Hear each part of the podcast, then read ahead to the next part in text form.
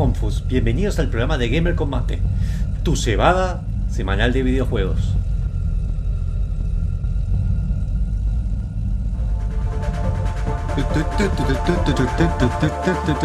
Ah, bien, no se ve. Ahí. Y ahí activo. Eh, estamos. Bien, con estos 15 minutos vamos a simular que en la radio no pasó nada. Ustedes están viendo esto justo a tiempo porque estamos haciendo la introducción de Gamer Combate. Si están en vivo, se pierden la magia de verme en camisa de forma muy. eh, eh, bastante asquerosa porque no está planchada. Bien. eh, nunca se puso una camisa para el programa de Gamer Combate. Sépalo. no. Es porque pone Gamer Combate, muchachos. ¿Sabés qué nunca, ¿Sabés qué nunca me puse yo para un programa de Gamer Combate? Mi chomba de Gamer Combate porque no me la mandaron. Ah, pero ya- yo he hablado con Julio. sabés cuál es y el error? un mensaje Ay. de eso. No hay chomba. No hay chomba. Es una remera de cuello redondo con No, no, no, yo quiero la chomba grabada. Yo creo que me merezco una chomba grabada, bordadita, Y en verde brilloso. Por la Eh. mano de Monfus. No, no sé, no sé. No importa, pero Digo, Yo Yo me tiempo, llevo más tiempo en este programa y todavía no tengo mi remera. Vos no tenés acá y te fuiste a Córdoba, o sea. ¿no? Booker, Booker, pero a mí me tienen, a mí me tienen atado, a mí me tienen atado en el sótano escribiendo. Me merezco mi chomba grabada. Para que te, Me te voy a buscar, te voy a buscar y te, te voy a meter una patada. No, no, no, no, no, chacho, no, no. Bueno, para los que están viendo esta descontrol, esto es Gamer Combate y los dos invitados, disculpenos por esta improvisación totalmente que estamos en este momento. Nos pueden escuchar por facebook.com barra Gamer Combate, twitch.tv barra Gamer Combate. Si no, nos están escuchando por radio UTN 94.5 FM. Y si no, también nos pueden encontrar por Instagram, Twitter y gamercombate.com, nuestras redes sociales. Y siempre nos pueden encontrar redirigiendo el programa después. Esto sale grabado y compilado en YouTube de Gamer Combate y también en Spotify como Gamer Combate. ¿Te das cuenta que el Gin Tonic no me pegó? Porque es muy tarde. Porque tengo jalado. ¿Sabés Yo no- cómo te das cuenta que te pegó el gin tonic? Pudiste pronunciar todo eso bien. Sí, mm, bueno, bien. Definamos bien. Todas las cosas consideradas. Claro. No me, tra- no me trabé. Bien, así que en este, programa, en este programa que tenemos 10 minutos eh, antes del que ustedes no lo van a notar si están en vivo, esto no van a notar tampoco en la radio. Eh, vamos a estar pasando el primer tema, así que vamos a hacer esa- ese cambio, chacho. Bien. Ahí Sí, pasamos el tema. Así que ustedes no pasó nada. Acá empezamos a tiempo y no sé de qué me están hablando. Esto pasa cuando todo se dirige al control que hace una persona y porque el chacho no quiere usar su fibra óptica que está usando para minar para transmitir el programa. Así que vamos a. Y Booker no tiene fondo turbio, eso. Así que podemos presentar a los invitados antes que nos eh, digan por qué hacemos acá, por qué existimos y por eso no vamos a poner cámara, porque no quiero que nos vean con esta gente en vivo. Bueno, eh, tenemos, a- tenemos, están presentes con nosotros, además de, de Booker, Monfus, yo, Chacho, hola, ¿qué tal? Y Frank, que estaba abajo mío. Tenemos a, a- a Andrés y a Tobías que vienen a hablarnos un poco en el otro bloque. Vamos a estar hablando un poco de Blackheart, eh, un juego que ha salido y que de hecho dos personas acá lo pudieron probar y vamos a hablar un poquito también de eso y de qué tan difícil es, ¿no es cierto? Espera, ¿El juego es difícil o es difícil hacer juego? Porque los dos pueden ser. Yo, yo creo que recién, recién estábamos hablando de, de que era, era difícil el juego. Eh, si es hacer, hacer, hacer fácil o difícil un juego, mirá, sinceramente, Monfo, yo no sé si es fácil, no sé por qué no lo has A largado. mí, a mí se me queman ensalada, así que imagínate. viejo. No, ese payaso, ya lo voy, estoy volviendo, tengo vida. No, no tengo vida. Yo les quiero decir una cosa. Le había dicho a Julia si hoy iba a participar del programa para que viniera a grabar conmigo y saliéramos los dos en vivo. Eh, y me dijo que no porque iba a trabajar para Críos. Sí, sí, porque te hace unas cosas. Sí, sí, sí. Va a ser lo que no hace Monfus. Váyase carajo, O sea- encima me tarde. Voy a- O sea que para todos los que nos escuchan, todos los que nos escuchan, eh, bueno, justamente Monfus es parte o creador o mentor de Crios Devs y también desarrolla jueguitos y está buscando, está buscando financistas y, y bueno, en gente que lo motive a terminar. Estoy retornando, tengo algo que después vamos a mencionar que se llama efecto gimnasio. Que no hace falta que vaya al gimnasio para entender el concepto. Es retomar, es retomar una actividad dejada por un tiempo que te cuesta más retomar que seguir siendo constante. Bien, vamos con el juego de la semana, así empezamos que ya se escucha ayudito de fondo y tiene que ver por qué llego tarde. No, no, porque así hacemos todo de una. Ya presentamos, hola Chacho, hola Fran, hola Booker y los nombres de los invitados se los pueden pronunciar porque se están viendo sus eh, avatares, que si quieren los... Perdón. Andrés Borgi es el creador del juego Blackheart y Tobias Rus Rushan es el publisher. Uh, ese nombre de la Unión Soviética, ¿no? O de. Qué lindo apellido. Imagínate tener el apellido Rushan. Sí, alto apellido. Yo no lo puedo pronunciar por la R, Sí, pero sí, sí. genial apellido. Y, y lo pronunciaste bien, ¿eh? porque en general dicen Rushan o R- Russian. Pero si a mí me gusta por lo menos Rushan, sí, bien marcado. Que, si alguien me quiere pasar un vodka y empiezo a hablar así, pues digo, Rosa. Empezamos a hablar de. Hoy, con el, hoy con el alcohol. no, Arrancaste no. con el gin tonic, así que. Dos, dos encima. El monjo viene manija.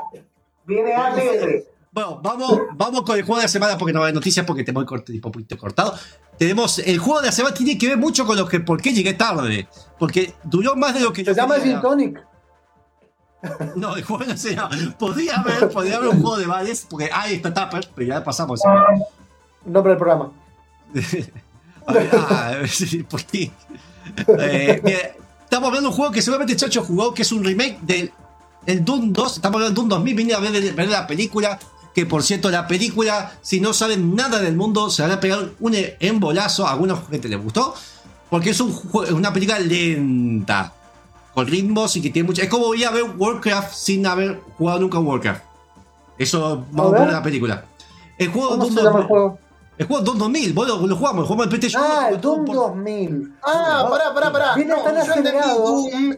Pensé Doom, que hablaban Doom. del reboot de la película Doom. No, dije Doom. Mm, no, Doom. Ah, listo. Con N, como Duna. El Dune. Como la el Dune. película. A ver en español como está pronunciada la película que se llama Duna, porque es Dune, porque en, en español. Porque estamos, estamos en un juego de estrategia realizado por Westwood Studios. Estoy pronunciando bien en inglés, ¿ves? Te- Tengo que tomar más alcohol. Sí. Eh, Westwood Studios, que, que se Command Conquer, de hecho usaban el motor de Command Conquer Red Alert, que usaban todas estas cosas de las cinemáticas, que era muy propio de Command Conquer, es un remake de el Doom. No sé si salió un Doom en una película de los años 90, me suena que sí. Sí, los sí. libros son los años Sí, sí. 60. Esa- eso- así, fue, así fue como conocí. Así fue como conocí Dune en, en los 90. eh, y estaban este y Dune 2000, que era el RTS en, en Claro. 3D. Ojo, Doom 2000 es un, es un remake del Doom 2, porque salió el juego de estrategia Doom 1, Doom 2, y después Westwood Studios tuvo los derechos, le encargaron a hacer, porque Doom, Doom 2 no tuvo mucho, muy buen éxito. Este juego tampoco tuvo muy buen éxito por un par de desbalanceos que hubo, porque ellos prometieron hacer balanceo que no hicieron y tomaron al, do- al motor de Command Conquer, que uno lo ve, es el Command Conquer Real Alert 2, con Con las mismas mo- animaciones, de hecho. con desierto y todo. Pero ¿qué es lo que cambiaba? Tiene toda esta historia que es muy compleja, porque si me pongo a hablar, tiene los libros. De hecho, uno de los libros de Doom me está apoyando el monitor en este momento para poder mantener. ¡No, O sea- sacrilegio! O sea, a, a se lo está pulgando el libro de Dune. Bueno, La computadora. la computadora. Eh, el monitor. Es una, toda esta ciencia ficción, una, eh, digamos, entre creo que de los años 60. Eh, yo no leí la continuación, nomás la primera. Si tendría que conseguirlo, hay una historia larga del por qué no. El juego trata de todo este planeta que tiene, un, que ahora me olvidé, el lithium, cosa así, que es un material que con el que pueden hacer los viajes espaciales. Medio como más o menos se basó Command Conquer. De hecho, me parece que Command Conquer se basó, el original, no el Real. Command and Conquer Tiberian Sun es muy Claro, parecido. es muy parecido. porque- entonces, ¿qué pasa? Hay todas estas cosas de casas, por eso tiene esa onda medio Game of Thronesca, donde hay todas estas casas que se quieren hacer poder de este planeta, que hay una- unos nativos de ahí propios del lugar, que hay mucha falta de agua y nadie lo quiere, digamos, hacer poblar y sacar toda esta arena del mundo, de este planeta, porque les conviene por. Sería como el silicio, de alguna manera, que mueve todo este eh, movimiento planetario de las naves. La, la especia. Especia, ahí está, la especia. Eh, y que tiene, boludo, sí, es tiene, efectos eh, ¿cómo se llama? alucinógenos también. Es como No el gin tonic que se toma Monfu. Sí. Claro. Bueno, Entonces, una de las cosas ver. particulares que tenía el juego y la película, ¿sí? Que esto es parte de porque estamos viendo un poco el video, es que todo lo hacen como en un desierto gigante en el cual hay unos gusanos gigantes que también aparecen en Beetlejuice. Este, hay que, Eh, hay que que te hacer- destruyen todo. Bien, esa esa cosa que tiene. El juego este, más allá que había un balanceo que era novedoso un poco porque estaba tomando un motor de Red Alert 2 potenciado a pesar de ciertos desbalanceos y vos tenías unidades muy particulares, había unas compartidas por muy particulares, antecesor de lo que pasaría con Warcraft. ¿Qué es lo que tenía esto? Tenías que usar elementos que había en el mapa, como estos gusanos gigantes, que si vos llamabas mucho la atención en cierta zona, esos gusanos aparecían y se comían tus unidades de la nada. Entonces podías usarlo a tu favor, mandando unidades suicidas que hagan mucho ruido en una zona para que Ah, vayan los gusanos y coman. Así, tenía esa, esa, esa forma de jugar estrategia que compartíamos un monstruo que teníamos que eh, usarlo de un lado para el otro. Podía beneficiarnos o perjudicarnos. Eso es lo que tenía particular el juego este.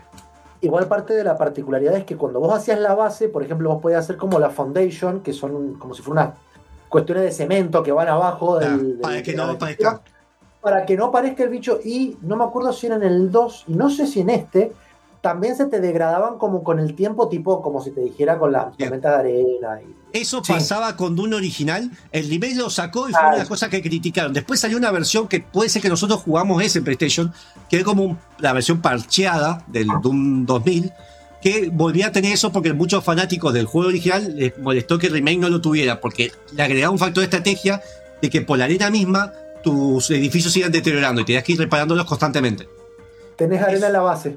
en la base. De hecho, si hay un comentario sobre eh, un comentario sobre ese doble sentido que acabas de tirar, lo tienen en la película. En la película, voy a hacer un mini resumen. La película, véanla.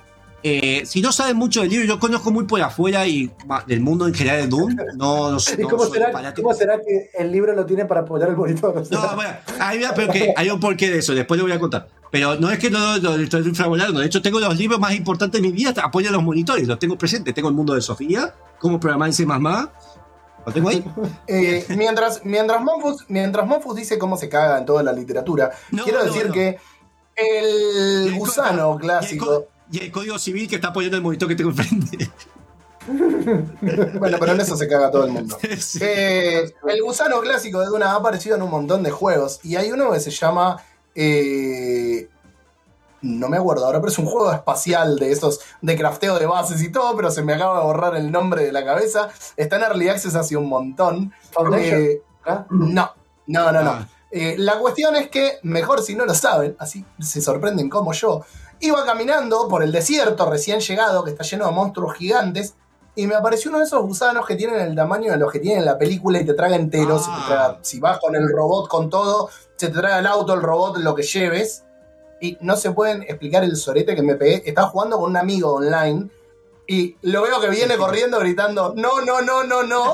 Y el Ay, por atrás. pasarme el nombre del juego, quiero- me encanta ese contiene ese Lo voy a buscar, para, para, lo voy a buscar ahora. El, Eh, el Taka, antes del primer tema, el Taka me dice, sí, mira la versión vieja de la película, o cuál me... Mira, yo el problema es que no me lo vi de muy chico, era una película que vi un domingo en Canal 9.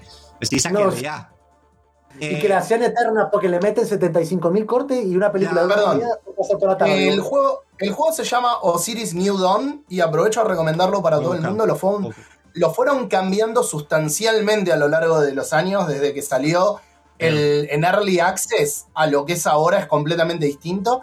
Y son mapas chicos, no procedurales, eso me gusta mucho de este juego. eh, y para conseguir los materiales, para que- poder hacer todo el árbol de cosas que puedes construir, tenés que visitar otros planetas. Bien, antes de visitar el tema, le voy a contestar a, a Taka. La película lo que tiene, para mí, una de las fallas, la actuación es muy buena, hay muchos actores conocidos.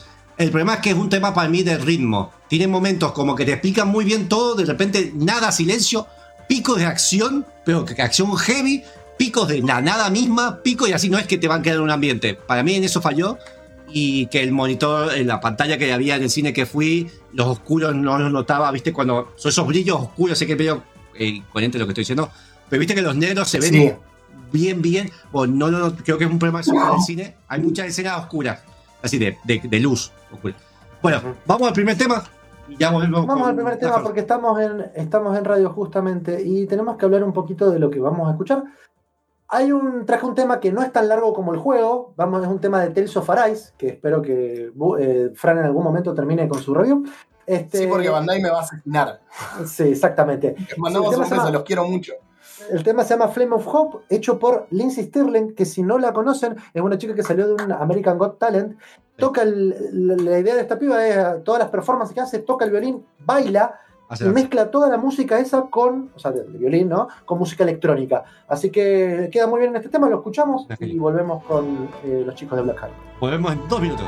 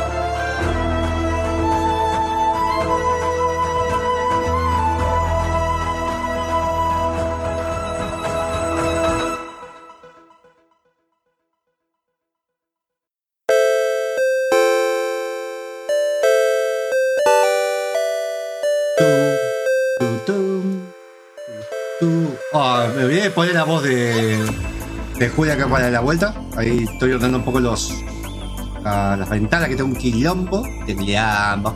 Ahí está. Así que ahí estamos de vuelta. Entonces saqué la supresión de sonido doble y allá. ¿se escuchan? ¿Escuchan? Sí, obviamente nosotros escuchamos lo que sea. Pero Sí, sí, sí. bueno, Monfo, ¿estás? Bien, vamos a que acá la, esta entrevista con su fondo no tan creepy, porque ah, recuerden que estamos en el mes de terror, que el mes de terror también me jodió la facultad de laburo y no pude ponerme con Resident Evil como quise, pero vamos a jugar Famofobia hoy a la noche, pero antes lo confirmo, más te vale, esperemos que María aparezca, para que usted me vea de, cómo tipo mis entrañas en un momento de terror. Vamos a estar hablando de un juego de pelea, tengo entendido, de terror, que tengo un par de dudas sobre cómo ciertas cosas de desarrollo que me interesa más cuando hacen juegos de pelea, que tiene sus. Yo sé que tiene muchos, sus contras, por los tempos que manejan y todo eso de temas de programación que me imagino que había sido difícil. Quiero que empiece un poco Búsqueda a manejarlo y mientras yo ordeno. Bueno, primero y principal estamos, bueno, como ya dijimos antes, por las dudas para que no a quien se haya conectado ahora, Andrés Borgi, que es el creador de, de Black Heart, y. Tobias Ruskan, que es el, perdón, ahí está, eh, que es el publisher del juego. Eh, cuéntenos, chicos, preséntense, háblenos un poco de lo que ustedes quieran, mientras tanto. Eh, bueno, eh, yo soy el, desarrollador del juego y bueno, o sea, hay como tanto para hablar que no sé por, por dónde empezar, sinceramente. Eh, básicamente que el juego salió en Steam de- en su versión final el 21, o sea, el jueves, así que nada, estaría bueno arrancar con eso, porque el juego es, es como la salida del juego, es como que Claro. ahora existe oficialmente bien. Quiero Claro. saber ¿cuánto, ¿Cuánto tiempo estuvieron de, de desarrollo hasta que lo terminaron?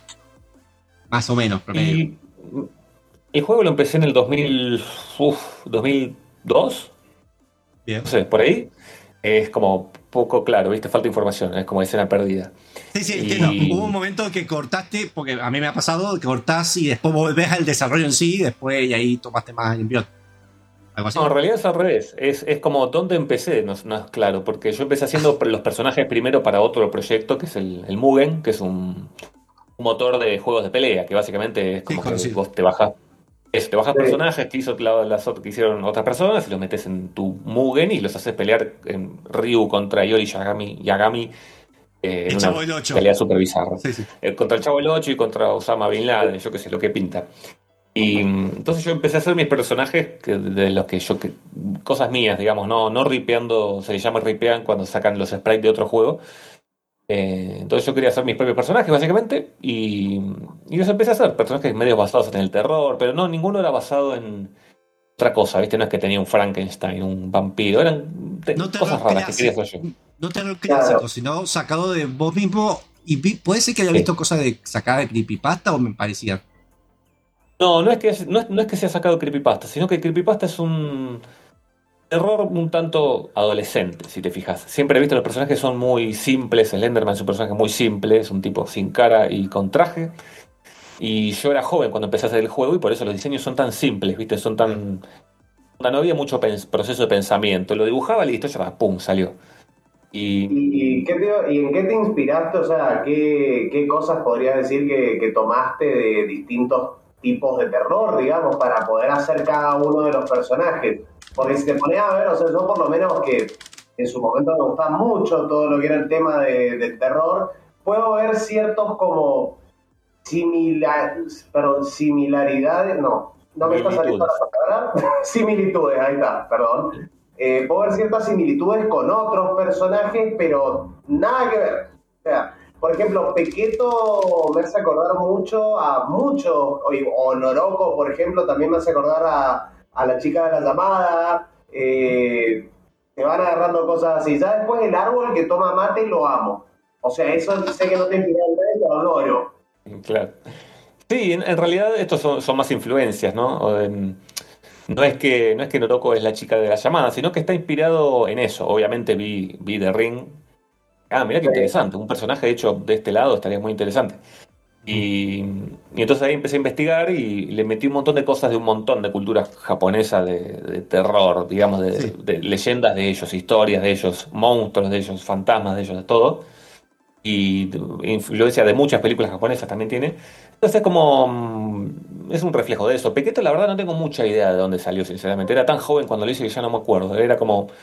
Un personaje muy icónico, muy en el sentido de arquetípico, ¿no? Es el, como un chico fantasma. Me gustaba la idea de que sea como un chico asesino, pero, pero buena onda y tierno. Como esa dicotomía que tiene, ¿no? Que es como simpático y, y divertido, pero es un asesino. Y eso también es muy, es muy de, de tener 18, 19 años, que cuando lo creé. Eh, Claro. si Te te hago- fijas, tipo. Sí, dime. Perdón, Andrés, perdón que te interrumpo. No, Te hago una pregunta, ya que hablas de lo que es la inspiración de los personajes eh, y el tiempo de desarrollo que le tomó a The Black Heart. ¿Cómo fue cambiando a medida que vos fuiste cambiando? No sé si se Em, entiende la pregunta.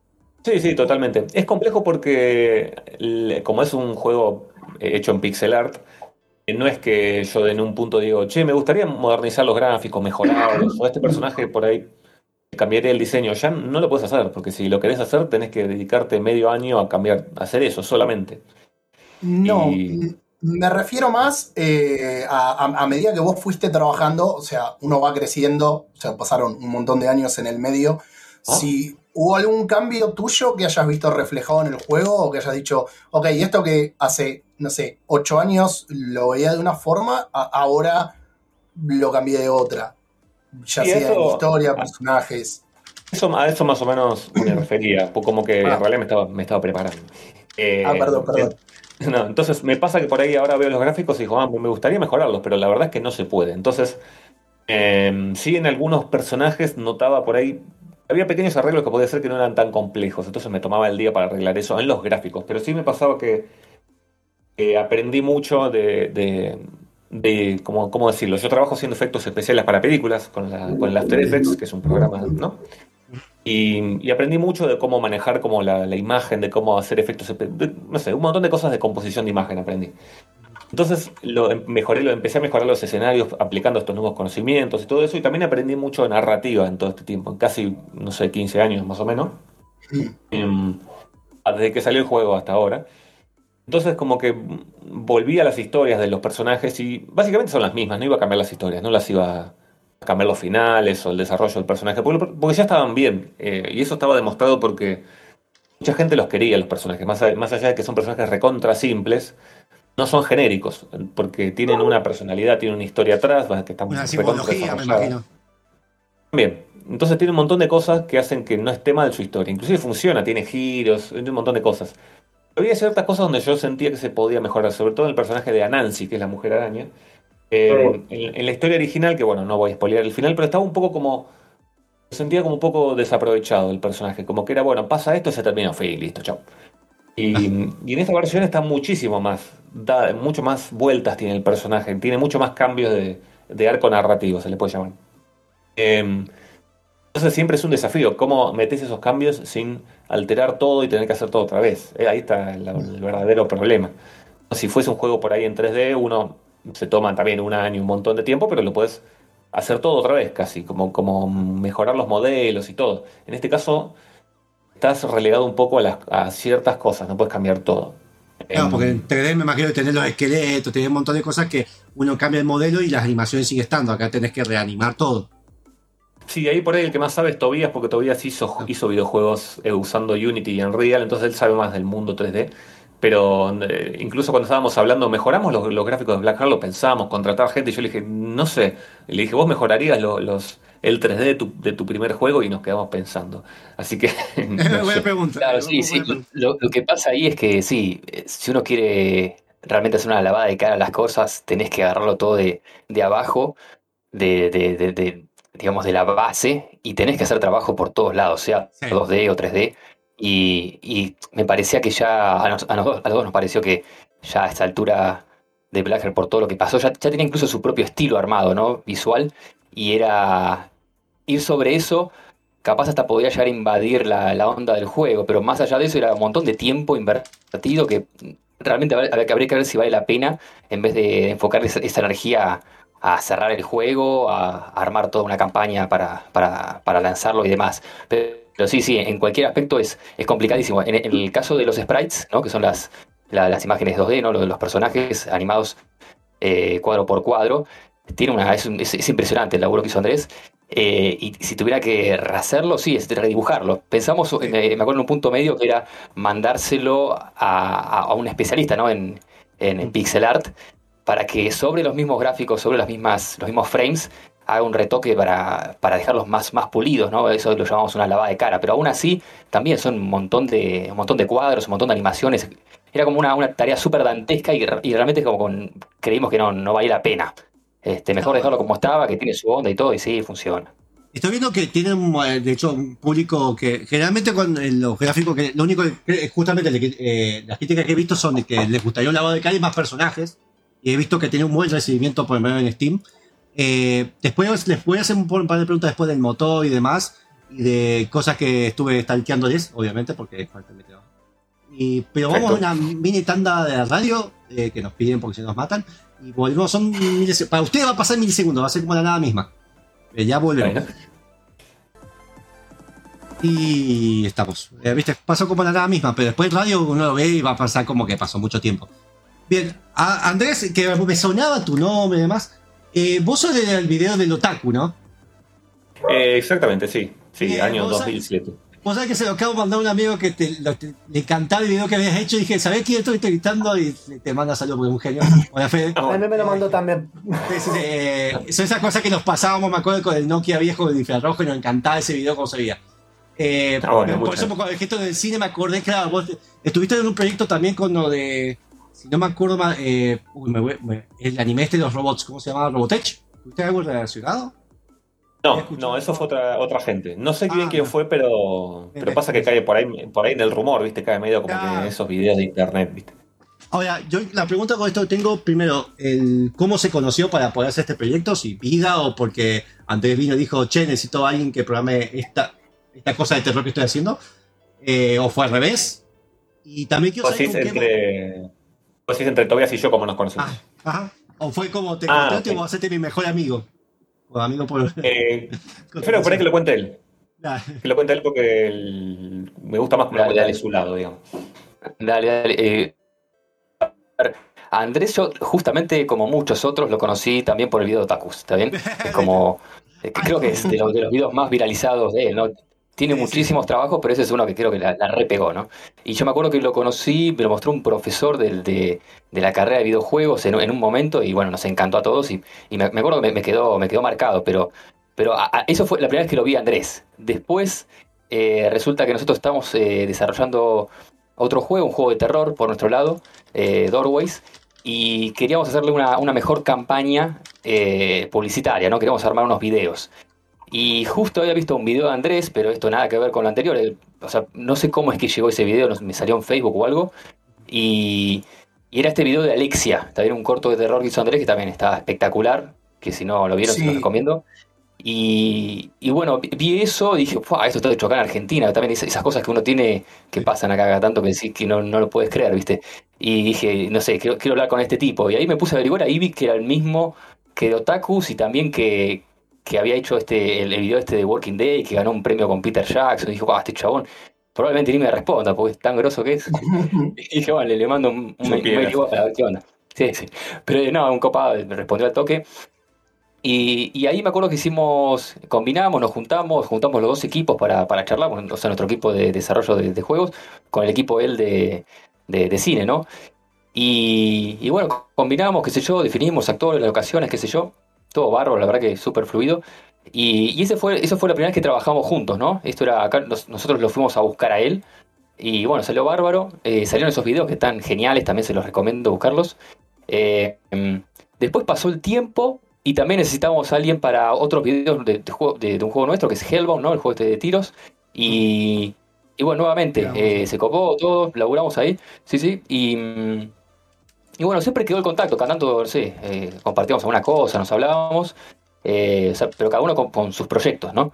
Y, y bueno, el año pasado, justamente cuando estábamos por lanzar, eh, cuando justo habíamos, lanzado, perdón, el, la última versión de Hellbound, Andrés me cuenta, él por su cuenta, que estaba, que había retomado a su juego de Blackheart y que quería lanzarlo para empezar a, a- a comercializarlo, ¿no? Porque esa, el- todo lo que él hizo antes originalmente, la versión de Mugen no, no se podía porque bueno, estaba hecho con Mugen y así era- funcionaba la licencia y demás. Y bueno, y él me, me contó que, que le había pasado un nuevo motor que lo permitía co- comercializar, además permitía mejorarlo, etcétera.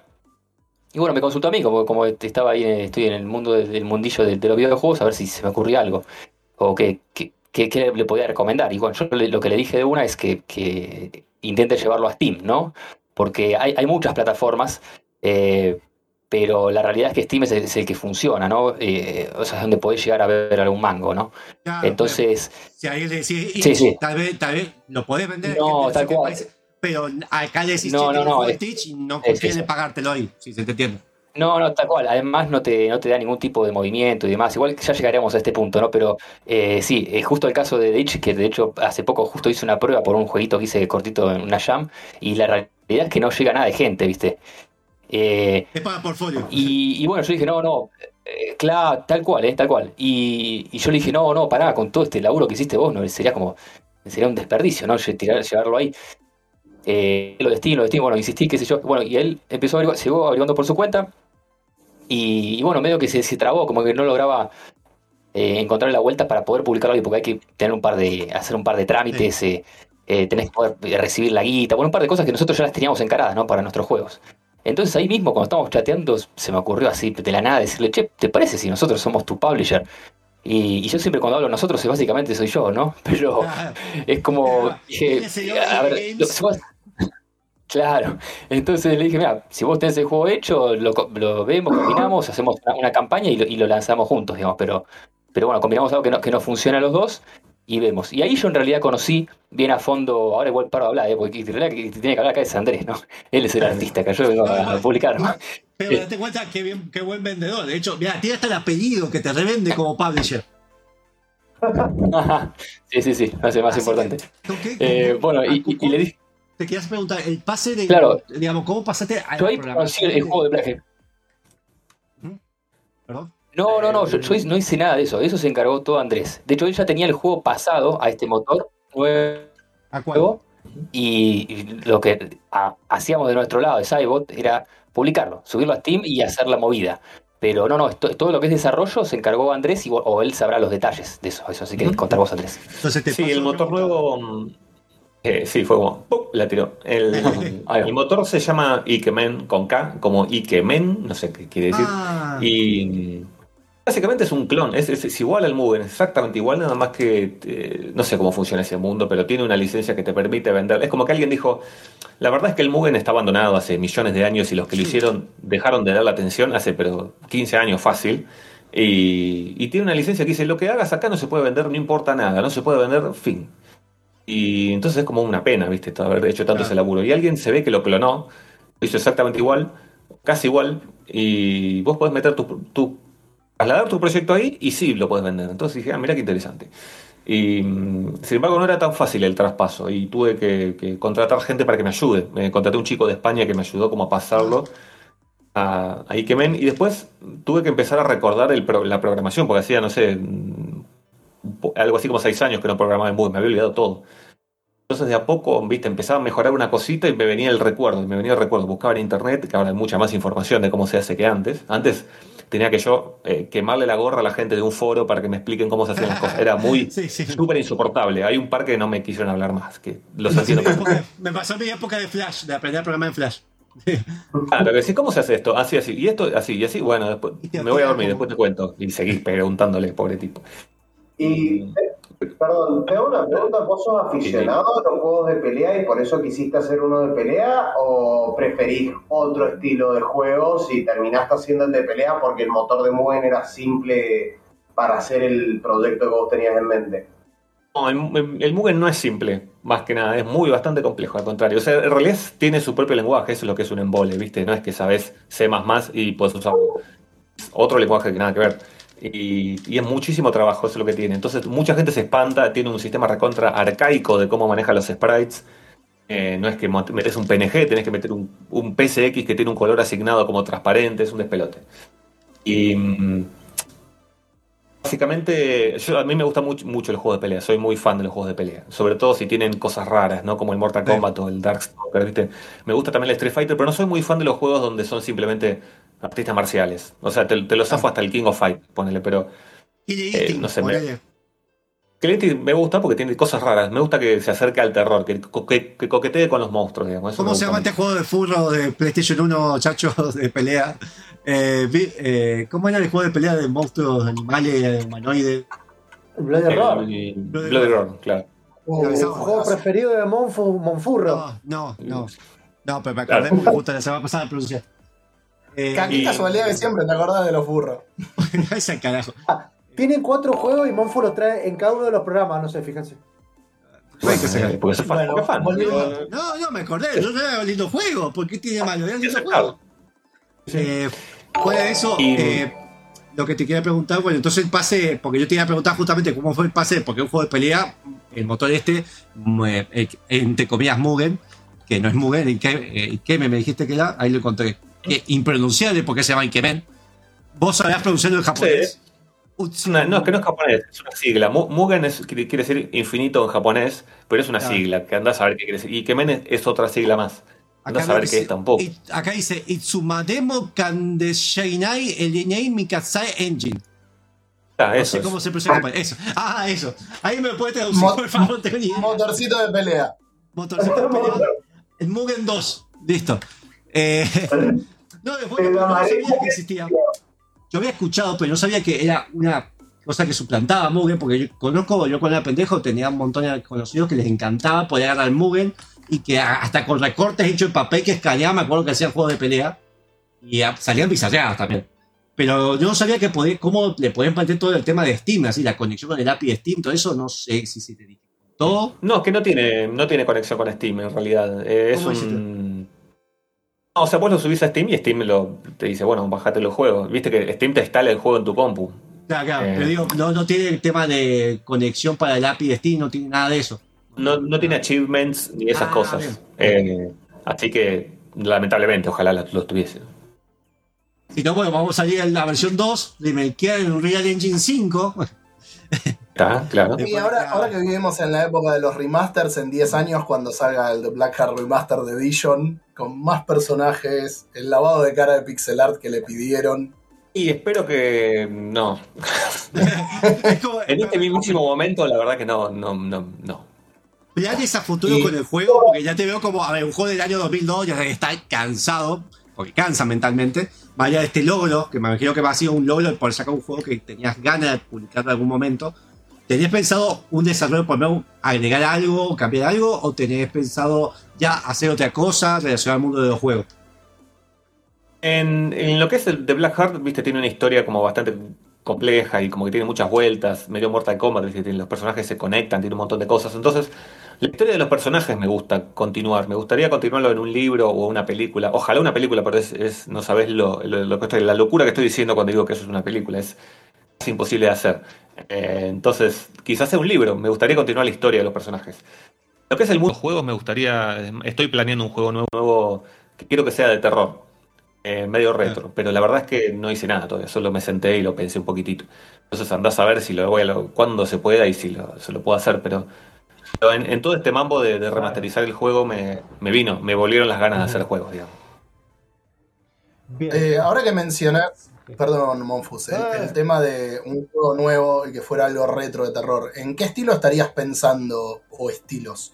Estoy pensando algo tipo Clock Tower o Clock Tower. Oh, No sé si pero que cla- Oh, bueno. PlayStation 1. Exacto, sí, en realidad es de Super, de, de Super Famicom. Eh, super- es- eso te iba a preguntar, Ah, la versión de... Porque ese es el Clock Tower 3, Ah, eh. que tenía un estilo más tipo Resident Evil o más Hunting Ground en realidad, que después hicieron el Hunting Ground, eh, más como el estilo el- del original o el cambio que pegaron para el 3. En realidad, no, en realidad cambió a 3D para, en el 2. Eh, el primero que salió para el PlayStation ¿El 2? 1 es el. eh, sí. Eh, Ah, me cagaste. eh, pa- pasa que hay una gran confusión que es muy difícil de explicar, pero en Japón el Clock Tower 2 es el Clock Tower 1 occidental, es un, medio un quilombo. ¿Viste? Sí, Es como Final Fantasy. Fantasy. Eh, lo, lo mismo que lo de Mother. Bien. Exacto. Entonces, este, básicamente el Clock Tower original es un point and click de eh, pixel art. Yo me gustaría hacer algo así, pero no point and click. Que vos puedas manejar al personaje con, con tu control. Uh, muy Bien. bueno. Algo así. Como al principio de O sea- 2000 que tenías esa. O sea que descartamos DLC de Blackheart, Definitive Edition, Complete Edition. No, no querés hacer la misma que hace, ¿cómo se dice esto? Street Fighter con cada uno de los juegos. A Knuckles, a Knuckles HD Rumble. Sí. Claro, exacto. No, en realidad este, esta, esta última versión que salió, que es la final absoluta, tiene un personaje nuevo, tiene cosas nuevas desbloqueables que nunca habían estado antes, entonces ya es como un DLC, de alguna manera. Eh, pero sí, no va a haber, ya está, o sea, ya se terminó la versión final. Y eso como que me gusta dejarlo claro porque eh, me, me ha pasado toda la vida, yo que he hecho mil millones de cosas distintas, siempre vienen tipo, ¿cuándo Otakus 2? Y como, tranquilo, Sí. como que Que- que no- Nunca dije que iba a ser un 2 y tampoco. Y disfrutar las cosas nuevas que hago, ¿viste? No hace falta tampoco eso. Entiendo igual que a la gente le gusta y por eso lo apasiona, preguntan. Pero también uno se acostumbra a decir, no, no, no. Entonces está bueno dejar claro, tipo, esta es la versión final, disfrútenla en su máxima esplendor. Que no, que Ah. nos llevamos, no dejamos la vida en él. ¿Qué te cuesta menos lo que te sale un agua mineral hoy en día? Una botella de un litro y medio de agua mineral. Así que Exacto. No, no hay excusa. eh, y a- y aún así, te, sí, el 66% se lo lleva free, pero bueno, los 100 pesos que están ahí eh, son de para ellos y después lo que te quita estilo. Así que a él no le alcanza ni siquiera para el micro después. Así que apóyenlo. Claro. eh, porque Sí, solamente esto- eso, no para futuros juegos. Eso te quería preguntar por ahí, eh, no sé, Tobías, eh, si va más para vos o ya que obviamente Andrés a vos también te va a pegar en el bolsillo. Y nosotros ya lo habíamos charlado eh, cuando vinieron los chicos de eh, Nine Witches al otro podcast que hago, que es como todo, una misma familia con Gamer con Mate. Es un bardo. ¿Cómo es para... eh, sí. ¿Cómo es para la industria argentina? ¿Cómo los impacta a ustedes el tema de los precios que les ponen en Steam? ¿Cómo se manejan? ¿Y qué vistas hay para afuera? Porque me imagino también que deben haber recibido algunas ventas de- del exterior, no solamente de Argentina a través de Steam. Y eso es por ahí. Bien, dale, si querés. Si querés. Claro. Dale, dale, hablo yo. Eh, bien, primero, ahí que hiciste un comentario, eh, Nine Witches es excelente. Jugalo, Andrés, si podés, porque es un No lo juegazo conozco, argentino. Lo voy a buscar, lo voy a buscar. Sí, y es, y es una aventura gráfica eh, que no se juega point and click. O sea, se juega justamente moviendo Sí. a los Es, personajitos. es- es un Y poco es lo que planteabas vos. Inspirate, Sí, Román, la tal idea. cual. Es pero es, eh, pero es, es de humor, eso sí. Es, es un cago de risa. La verdad que es uno de los juegos que más me hizo reír, de hecho. sí. Eh, lo recomiendo Eh, 100%. De lo, de lo más lindo que vi en la EVA 2019 fueron el Evans Remains y el, y el Nine Witches. Los dos juegos pueden leer las reviews en Gamer Combate. Pero son grandes juegos, Sí, sí. grandes juegos los dos. Y el Nine Witches es una fiesta. Ahora, Eh, sí, sí, tal cual, tal cual. Nos están matando la radio, no sé si. Mensaje que quieran dejar eh, para. No sé, com- además de cómprenme mi juego porque me quiero ir del país, mentira. Pero compren el juego, eh, fomenten la industria de la gente que realmente labura. No solamente porque es un tema nacional, eh, sino además que he visto que tiene un, tiene un público que sigue bastante el juego, así que no ha, no ha sido de menos. Yo creo un poco también el laburo que se nota, el laburo que tiene detrás.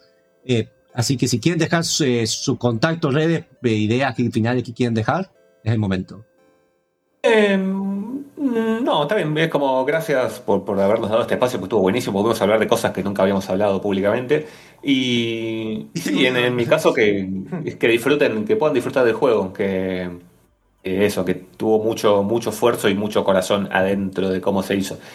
Y mm, Y. Y, y véanse el video de lanzamiento porque cuenta un poco la historia de todo el proyecto que yo le tuve que insistir a Andrés eh, para, para sacarle todo, todo el provecho que, que- que se pueda, viste que ese, el juego viene desde hace 20 años, literalmente, desde la, de aquella pe- vieja película de Andrés que hizo con, con compañeros del secundario. Así que véanse ese video de 3 minutos que lo vale, lo vale 100%. Y ahora Ya que- él armó como, puedo decir. armó como tú un guion de, de- de esto, de cómo, él armó un, y me dijo, el tal es así, tal es así, y yo dije, bueno, dale, dale, dale, contámelo y voy a tratar de no, de no frenarte, y me contó todo, dije, "Ok, lo voy a ajustar, pero tenés razón. No puedo decir, si no, no sabía qué hacer, sinceramente, iba a hacer el mismo tal y otra vez. Claro, ese, ese era el tema. O sea, ya habíamos mostrado juegos, se había contado la historia de- del juego en sí, ¿no? De, de Blackheart, pero para, eh, para- lo que para mí más interesante era, era justamente el proyecto en sí, todo, por todas las etapas que pasó. Y bueno, Andrés ahí lo plasmó con excelencia. Así que sí, Es que el, el aparte- video y, y lo van a comprar el juego seguro después de verlo. Y aparte te está este mambo. A mí me pasa que no soy muy de mostrarme en el sentido de. eh, viste, decir, ah, miren todo lo que hice, no soy de hacer eso. Entonces, cuando Oh, hace falta hacerlo. es un problema. Entonces, Eh, sí, tuve que insistirle ahí porque Andrés es muy, muy modesto, ¿viste? Y, Bueno. Publisher, el Sí. ¿te das cuenta? ¿Te das Si quieren, si quieren mostrarlo un poco más, Andrés, hay un video también eh, de Jingo Review, de Jingo Blog, que, bueno, Jingo Blog era el, el canal viejo, que, en el cual estuvo contando un poco sobre The Blackheart eh, Andrés, así que nada, lo pueden ver y es, es un lindo video de 12 minutitos que salió el Muy otro bueno. día. Shingo fue el último beta tester del juego, aparte de todo esto. Shingo está muy. Yo lo poco que conozco de Mugen, lo conozco de las cosas que he visto de- que compartió Shingo. Eh, de hecho, yo pensé que Mugen estaba mucho más vigente porque Shingo siempre lo tenía en boca. Sí, sí, yo también Eh, me estoy enterando ahora que no está tan vigente como yo creía. Siempre hay una base de gente que lo usa, es como siempre, siempre tiene un micro revival de vez en cuando, pero sigue siendo una cosa rara y oscura y, viste, para los frikis de- raros. Hay gente que sigue haciendo juegos para Atari o para Ouya. Bueno, Ah, exacto. así que puedo sacarme. Eh, puedo decir ahora que al tipo del que compartíamos de la secundaria los videos de Otaku, puedo decir que lo entrevisté. puedo tener ese Eh, podés, podés. Bueno, bueno. Te permito. Y que tiene el corazón muy negro. Bien, si quieren, se puede, no hay problema, se pueden quedar, vamos a estar conversando sobre Silent Hill, si se pueden, quieren ir porque estoy cansado y tengo que comerme una pizza, lo que venga. Está todo Eh, perfecto. Resident Evil. Resident Evil, perdón, me confundí con el otro Es, Matías. es el. Gin Tonic. Es el Gin Tonic, sí. Bueno, bueno, una Eh, vez me confundí. Andrés, todavía, si lo quieren reemplazar a Monfus, están invitados, no hay ningún problema. Mira, yo me, yo me tengo que ir a, a una charla que se hace en el centro, en la noche de las librerías, así que tengo que Ah, correr. copado. No, Gracias. Uy, Sí, fue muy loco. Es, es lo primero que voy a hacer en post pandemia. Bueno, post no, pero onda ante un montón de gente. Hace mucho que no hago eso y es como que no sé qué va a pasar. Está muy bueno. Y si se aburren, Me- lo que pueden hacer es poner eh, facebook.com barra gamercombate. Estamos en vivo hasta las 21. Igual que por twitch.tv para Y después gamercombate. vamos a hablar de famofobia y Maggi va a estar jugando con VR a eso, así que vamos a ver qué hacemos. Me Eh, olvidé, perdón, me olvidé de dejarles, vos dijiste las Sí. redes, me gustaría dejar Sí, mi sí, Instagram, dale. que es lo que más Vale, uso. obvio. sí, sí. Mi apellido y mi nombre, Borghi Andrés. Eso, nada más. No sé si todavía quiere dejarle alguna red o algo de, de él. Eh, sí, si buscan Cybot Studios, eh, ahí nos encuentran. Lo voy a los dos. Dale. En Twitter tenemos una cuenta que es de, mm, que es de, de Blackheart, donde ponemos toda- todas las cosas más raras que puedas encontrar del juego. Están ahí, en la cuenta de Twitter que es de Blackheart BG, de vi- video Oh, sigo. Oye, Andrés, y el estudio era, de nuevo, Cybot, como el personaje de, de Mortal Kombat. listo. Porque No, es Tobías al revés.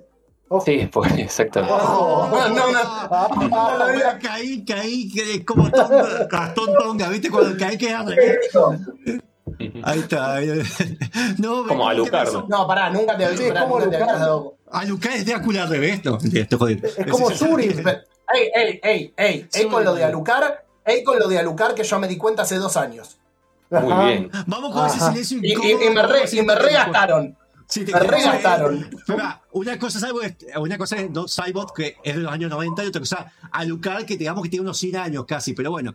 Eh, Sí, No, no, no. Eh, Es muy viejo. Bueno, Alucard. vamos a escuchar el, el siguiente tema que, que traje. Tiene que ver con un juego de pelea que no va a ser Street Fighter, no va a ser Mortal Ah, Kombat, mira. sino es un juego perdido y Sí. un poco revivido que se llamaba Soul Blade. Que Sí, luego hicieron el. Soul Edge y luego hicieron el Soul Calibur. O sea, Sí. Eh, vamos a escuchar The Edge of Soul, hecho por Little Big Mills. Lo escuchamos y volvemos con eh, Pioneros del Gaming. Dale.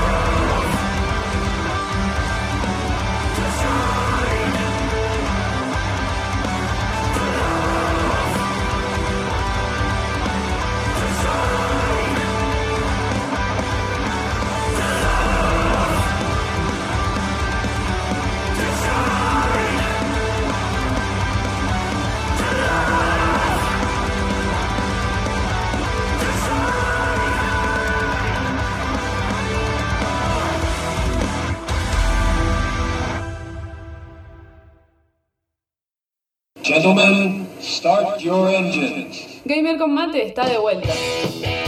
Gamer con mate.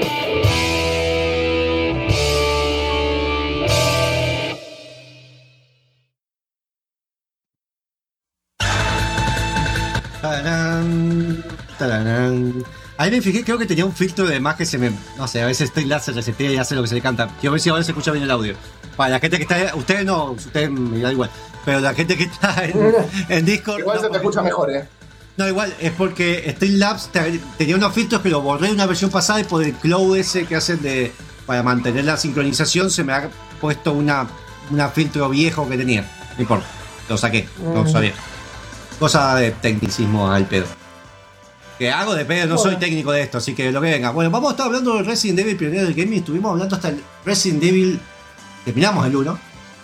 Me acuerdo. Sí, terminamos el 1, terminamos el 2. El 2. Eh, claro, eh, o sea que estamos en el año, en ¿Vamos el año las cinemáticas? 98. Exactamente, si, si, si, si pueden, pues, si puedes poner la Monfo. Lo mismo, eh, recuerden que estamos, eh, tenemos un sorteo que no lo dijimos en vivo, pero está en el chat. Para todos aquellos que nos estén escuchando, eh, pueden meterse directamente en facebook.com barra gamercombate o por twitch.tv barra gamercombate. Y si se quieren ganar el juego Inscription, que en algún momento Monfo va a decir de qué No, tendría que mostrar este momento. Podría mientras. bueno, lo que sea. Eh, para ganarse una copia del juego original directamente eh, participan del sorteo escribiendo en el chat de cualquiera de los dos servicios qué tipo de monstruos más te asustan.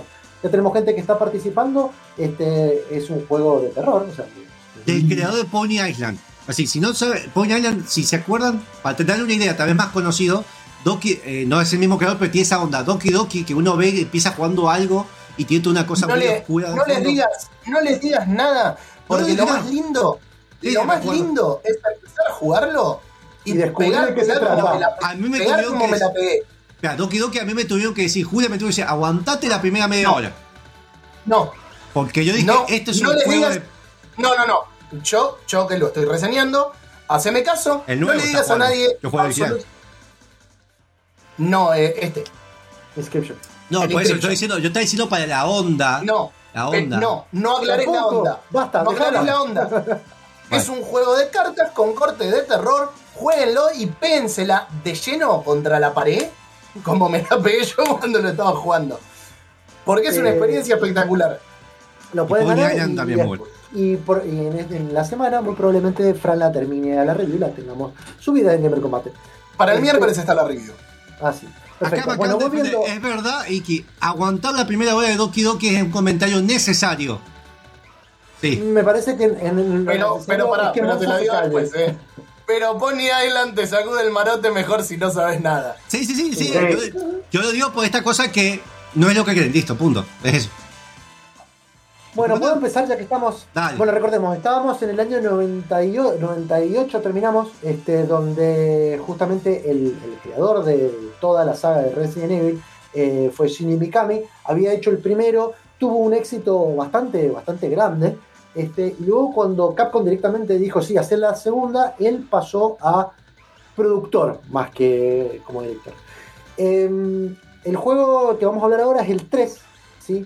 Obviamente es el que le sigue al 2, pero van a ver que a partir de acá van a empezar a salir un montón de otros juegos más que probablemente vamos a mencionar a todos, pero vamos a desarrollar solo algunos, este, porque realmente acá se amplían muchísimo todo el universo de Resident Evil y hay una em, hay también un gran cambio de dirección eh, por lo que va pasando. Vamos a tratar de, de- de explicarlo un poquito. El juego Resident Evil 3 Nemesis, o Biohazard 3 Nemesis, Sí. este, se lanzó en el año 99 para PlayStation. Luego hubo una porteos. Pará, luego hubo porteos a PC, Dreamcast e incluso a GameCube. También hubo un remake en el año 2020, que bueno, Monfu en algún momento lo va a estar jugando, este, que bueno, cambia un par de cosas del juego, pero eh, es ese que está mostrando justamente en original. Con eh, mucho orgullo. Aquí mismo, sí. El juego fue desarrollado por Capcom y esta vez producido de nuevo por Shinji Mikami, o sea, llegó al rol de productor, no de director. Este, y la historia es más o menos así. Luego del lanzamiento de Resident Evil 2, ¿sí? Capcom empezó a trabajar en muchísimos proyectos de Resident Evil. Tenía un equipo eh, que estaba liderado por Hideki Kamiya, o el chinito de turno, o el japonés de turno, eh, lo que iban, iban a decir que esta entrega iba a ser la próxima principal de la serie. Esta entrega, que obviamente no salió a la luz, la que estamos hablando ahora, es un juego que en realidad eh, iba a desarrollarse en un crucero, iba a involucrar a Hank. Hank es un personaje, Ah, eh, es como, es un eh, soldado de Umbrella que nunca se le ve la cara, bueno, lo, van- lo ven en el modo mercenarios, de hecho, intentando traer una muestra del G-Virus, ¿sí? Ya pasamos del T al G, ¿sí? Otro virus que tiene otra letra que es más potente. Sin embargo, Capcom directamente canceló el proyecto cuando Sony anunció que iba a salir la PlayStation 2. ¿Sí? Eh, porque justamente lo que querían era que el desarrollo se completara antes del lanzamiento. Y dijeron que no iban a llegar. Entonces, e- e- esa, esa idea como que la descartaron. Como Capcom eh, veía que todos los fanáticos no querían eh, que estuvieran esperando años un nuevo juego de Play, promovió varios proyectos para- paralelos, como este, que fue el Resident Evil 3 Nemesis, mientras todo el equipo de Cam- Camilla se mudó directamente a planear el Resident Evil 4, que lo vamos a hablar probablemente, yo creo que en la Sí. otra, en la otra, el- en, en- en la otra, en la otra parte del, del informe. Una pregunta pequeña que te tengo. medio. Eso que Sí. fue un barco que fue cancelado. ¿El Revelation se trata de un barco? Sí, y de hecho, Ah, tiene sirve. algo que No. ver. No es el único juego que recicla esa idea y acá es donde Chacho y yo nos vamos a putear.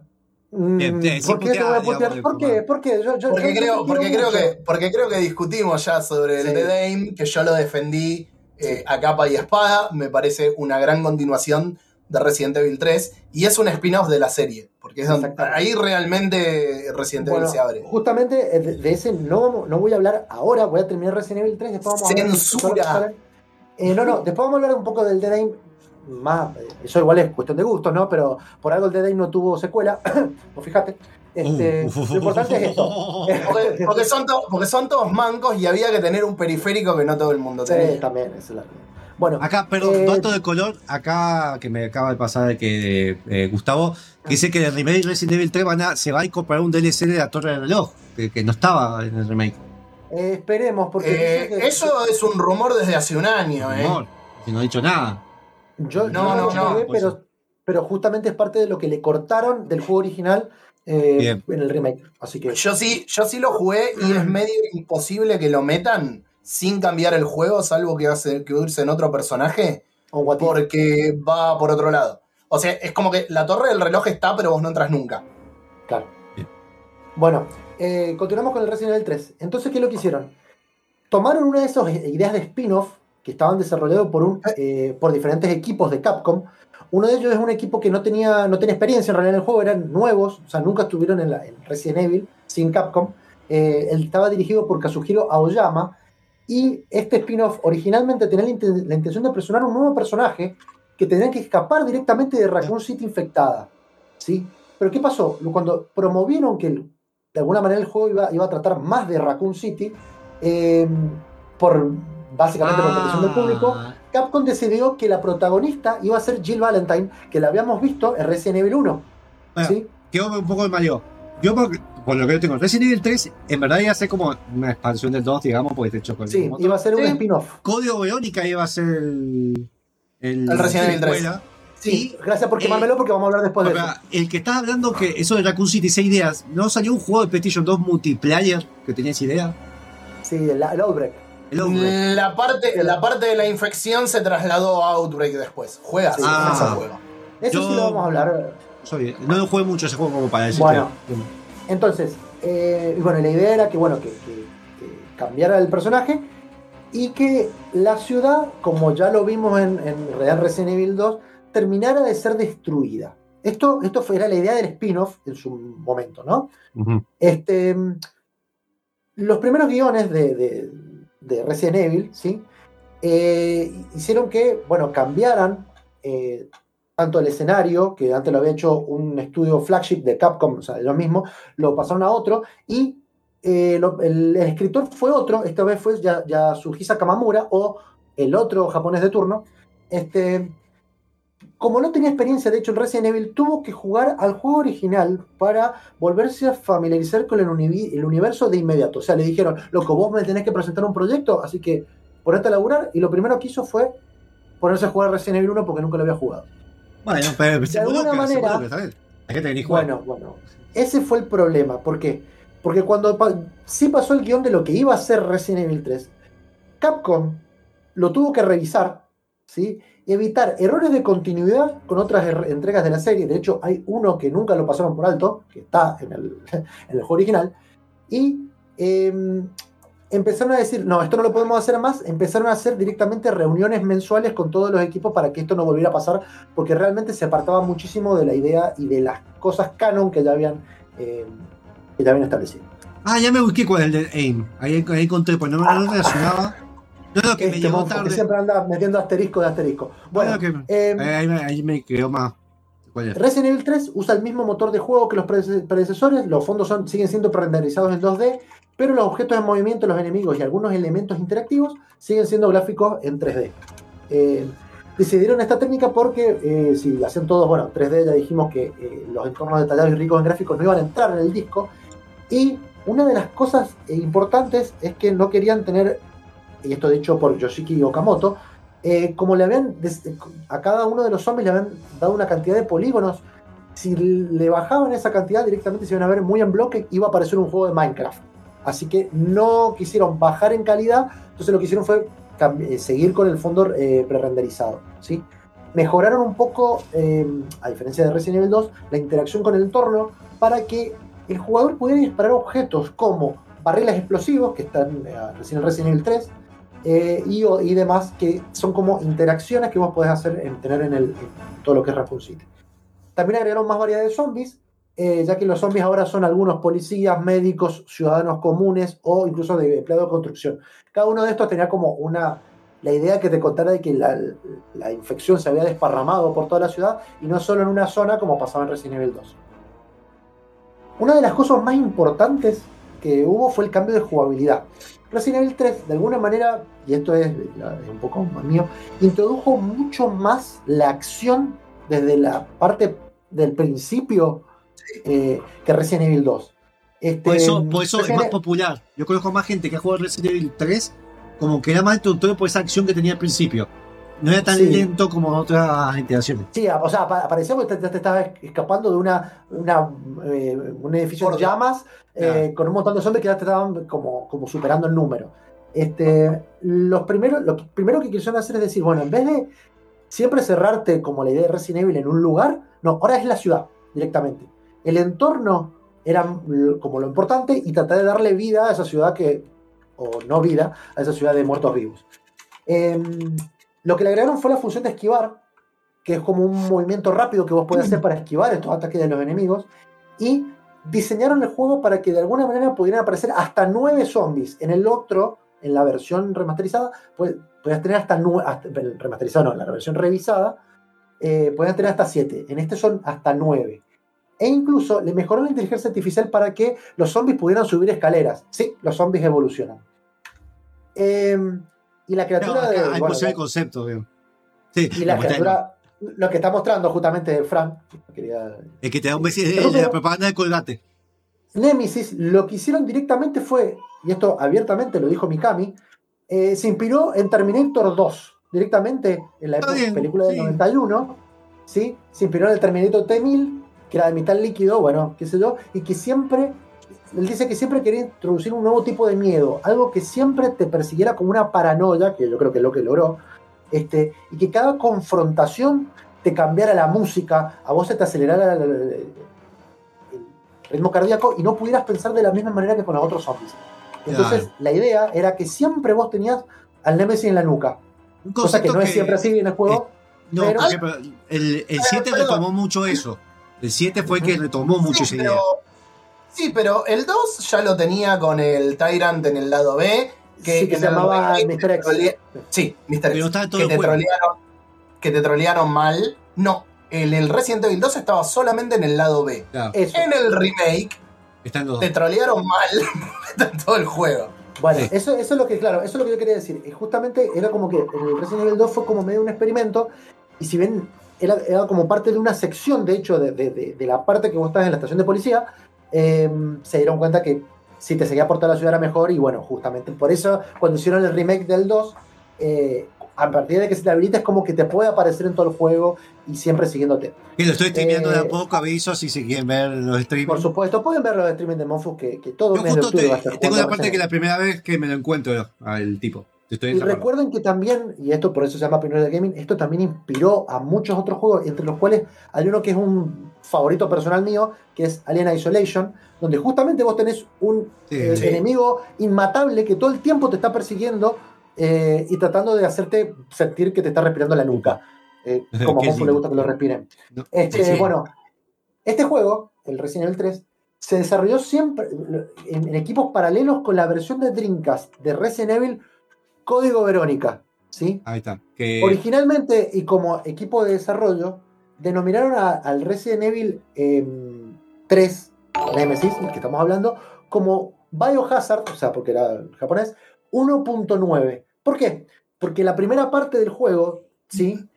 Toma, eh, tiene, eh, eh, pasa entre el 1 y el 2. ¿No era 2.5 el 3? No, eso, no, no, ¿La no, porque, eh, eh, en, en Japón era 1.9, bueno, igual, lo importante es que parte del juego pasa en dos partes, recién no quiero spoilearlo en realidad, pero el juego hasta una parte es lo que pasa entre Resident Evil 1 y Resident Evil 2, y la segunda parte obviamente sucede después del 2. es todo un sí. porqué de Ada. De Ada. ¿Por qué Ada está ahí y todo eso? No me acuerdo mucho porque No, te sí, vi jugando. sí, un poco. No lo jugué casi nada. Ah, también utilizaron el nombre, el nombre en clave Biohazard 1.5. Este, bueno, y justamente acá está lo que dice, lo que dice Fran, también le pusieron 2.5 porque no sabían si era Em, Código Verónica, que es el que vamos a hablar ahora más adelante, luego del corte probablemente, eh, se establece después de Resident Evil 2 y Okamoto, que es el director, explicó que Capcom quería que Nemesis siempre fuera el tercer juego numerado de la serie, para mantener una coherencia dentro de los juegos de PlayStation. ¿Sí? Y después importó carajo porque plata y lo fuimos al Sí, porque a ver, la historia, después es difícil llevar, eh, si ven yo empecé haciendo el- el- el- todo este informe con la serie numerada, es muy difícil eh, seguir siempre los números, sino que hay juegos que tenés que jugar entre medio para entender la historia y en el mismo desarrollo obviamente están en el medio, entonces no, no hay que hacer. Con, Eh, el Con juego- Chacho- desarrollo, para terminar, el Sí. desarrollo del juego comenzó con un equipo de 20 personas. El equipo lo inventaron gradualmente de 40 a 50 a medida que el juego llegaba a la fecha de lanzamiento, que obviamente fue para la época de Navidad del 99, o sea que tenía que competir con todos los Sí, eh, vale. flagship que siempre sa- sacan en, en Navidad. Este, y una de las cosas importantes es que a diferencia de Resident Evil 2, que eh, cada disco presentaba ese sistema de zapping system, que vos podías jugar con un personaje con un disco y luego en el otro, otro, otro personaje y luego cruzarte, Capcom eligió que solo fuera de un CD que se centrara solo en Jill Valentine. Porque decía que era el único personaje adecuado que quedaba. Dijeron que habían probado con otros.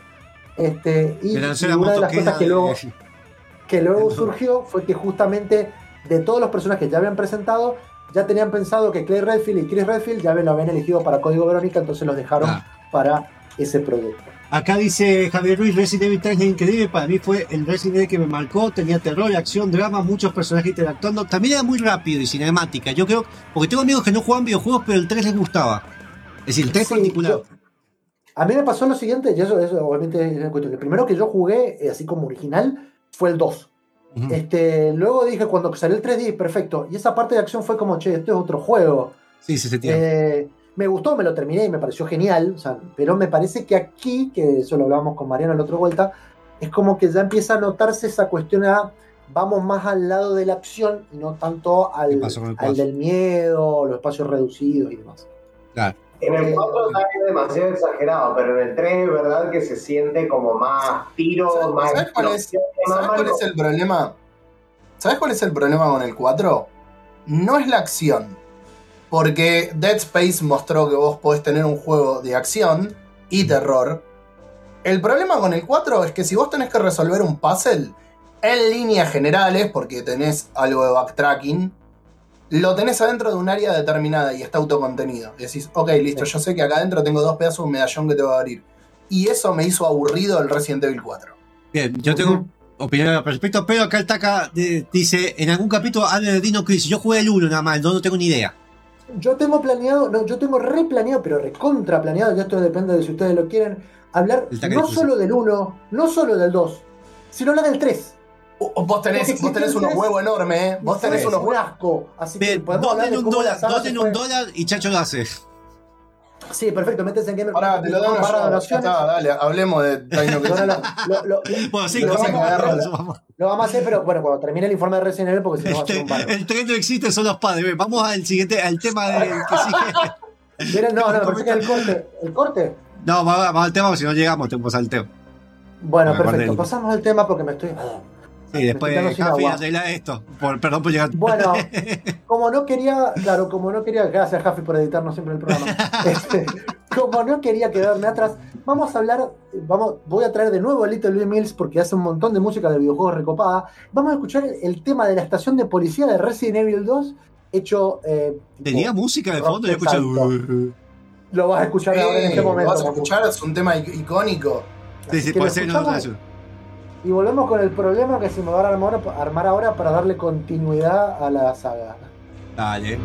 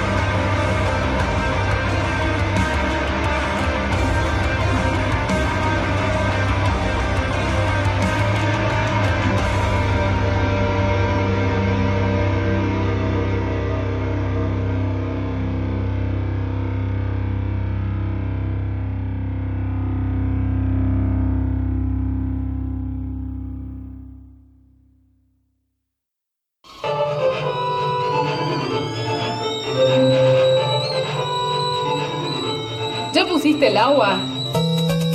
Gamer con mate está de vuelta.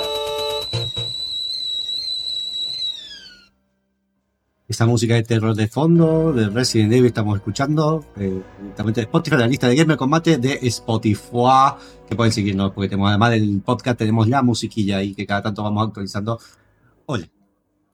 Hola, Hola, pueden eh, sugerirnos temas también que, que agreguemos.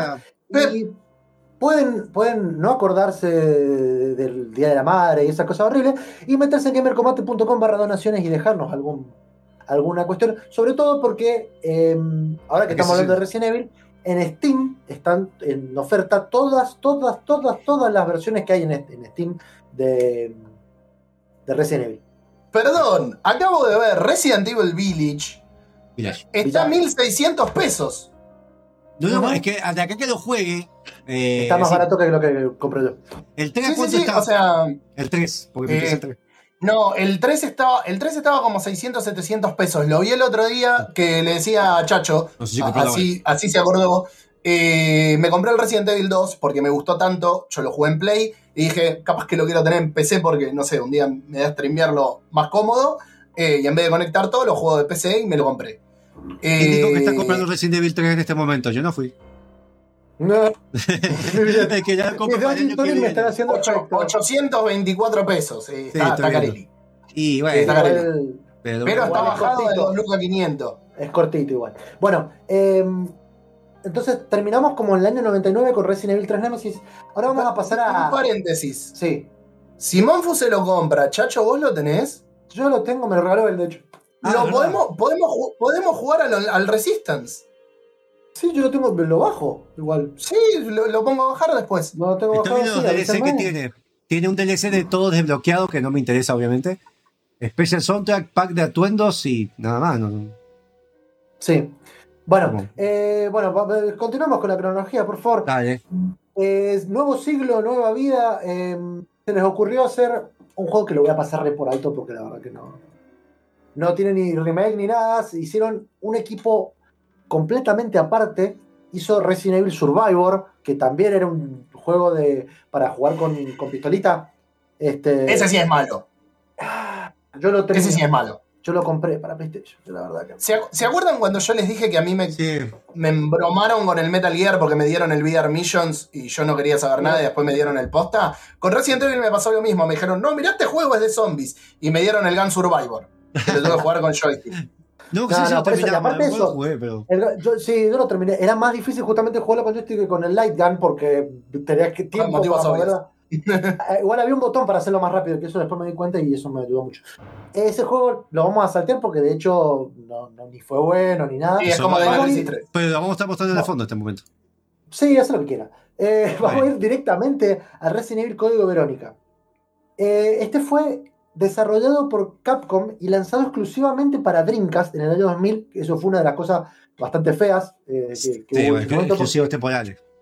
porque, claro, en su momento no se, había, no se hablaba de esto de exclusividad temporal, en realidad sí existió, este, pero justamente lo que hubo fue, eh, para promocionar la consola de Sega, eh, compraron los derechos para que hicieran un Resident Evil canon, digamos, que no sabían si era canon, pero bueno, como importante de la saga, exclusivamente para, para Dreamcast.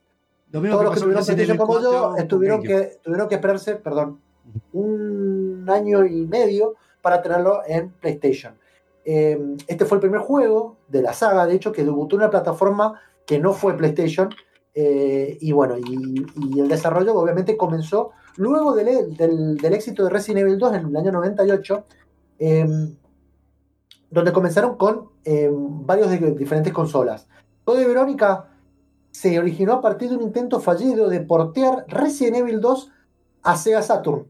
Mirá. Cuando hablamos del Resident Evil 2, em, cuando quisieron hacer el porteo a Saturn, que hicieron a varias, varias consolas, eh, directamente lo que hicieron fue cancelarlo porque dijeron, no, va a salir una, una consola nueva que se llama Dreamcast, que, que además va a usar CD este, por Sega, no va a necesitar esta, eh, armar este armatoste que era la Sega Saturn, que era el, el aparato con el CD, con la consola, el Mega Drive o el Genesis al lado.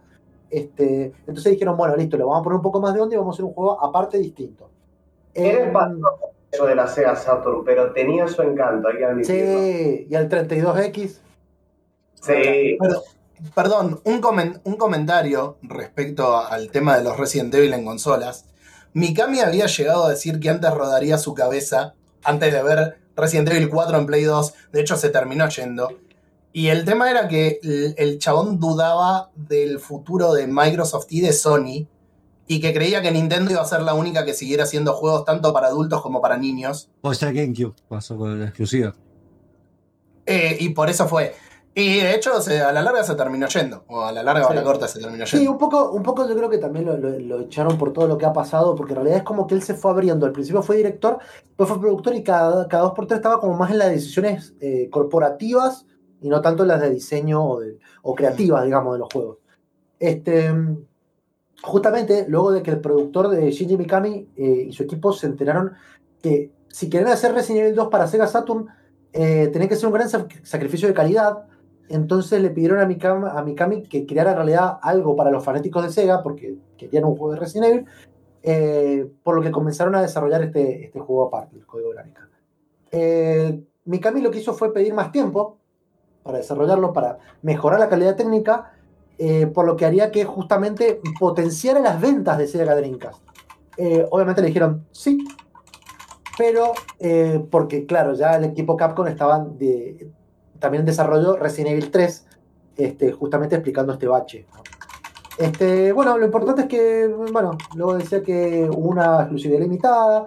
Este, lo que pasó fue también que cuando pasó esto hubo un, como si fuera una prensa que decía que Resident Evil 3 en realidad era un spin-off y Código Verónica era el original, eh, cuando en realidad los dos son main, mainline, pero bueno, Sí. era como un poco para, para, para hacer que Sega tuviera más, tuviera más cabida en, en esta cuestión. Ya me compré el Resident Evil 3. Eh, qué importante, ¿no?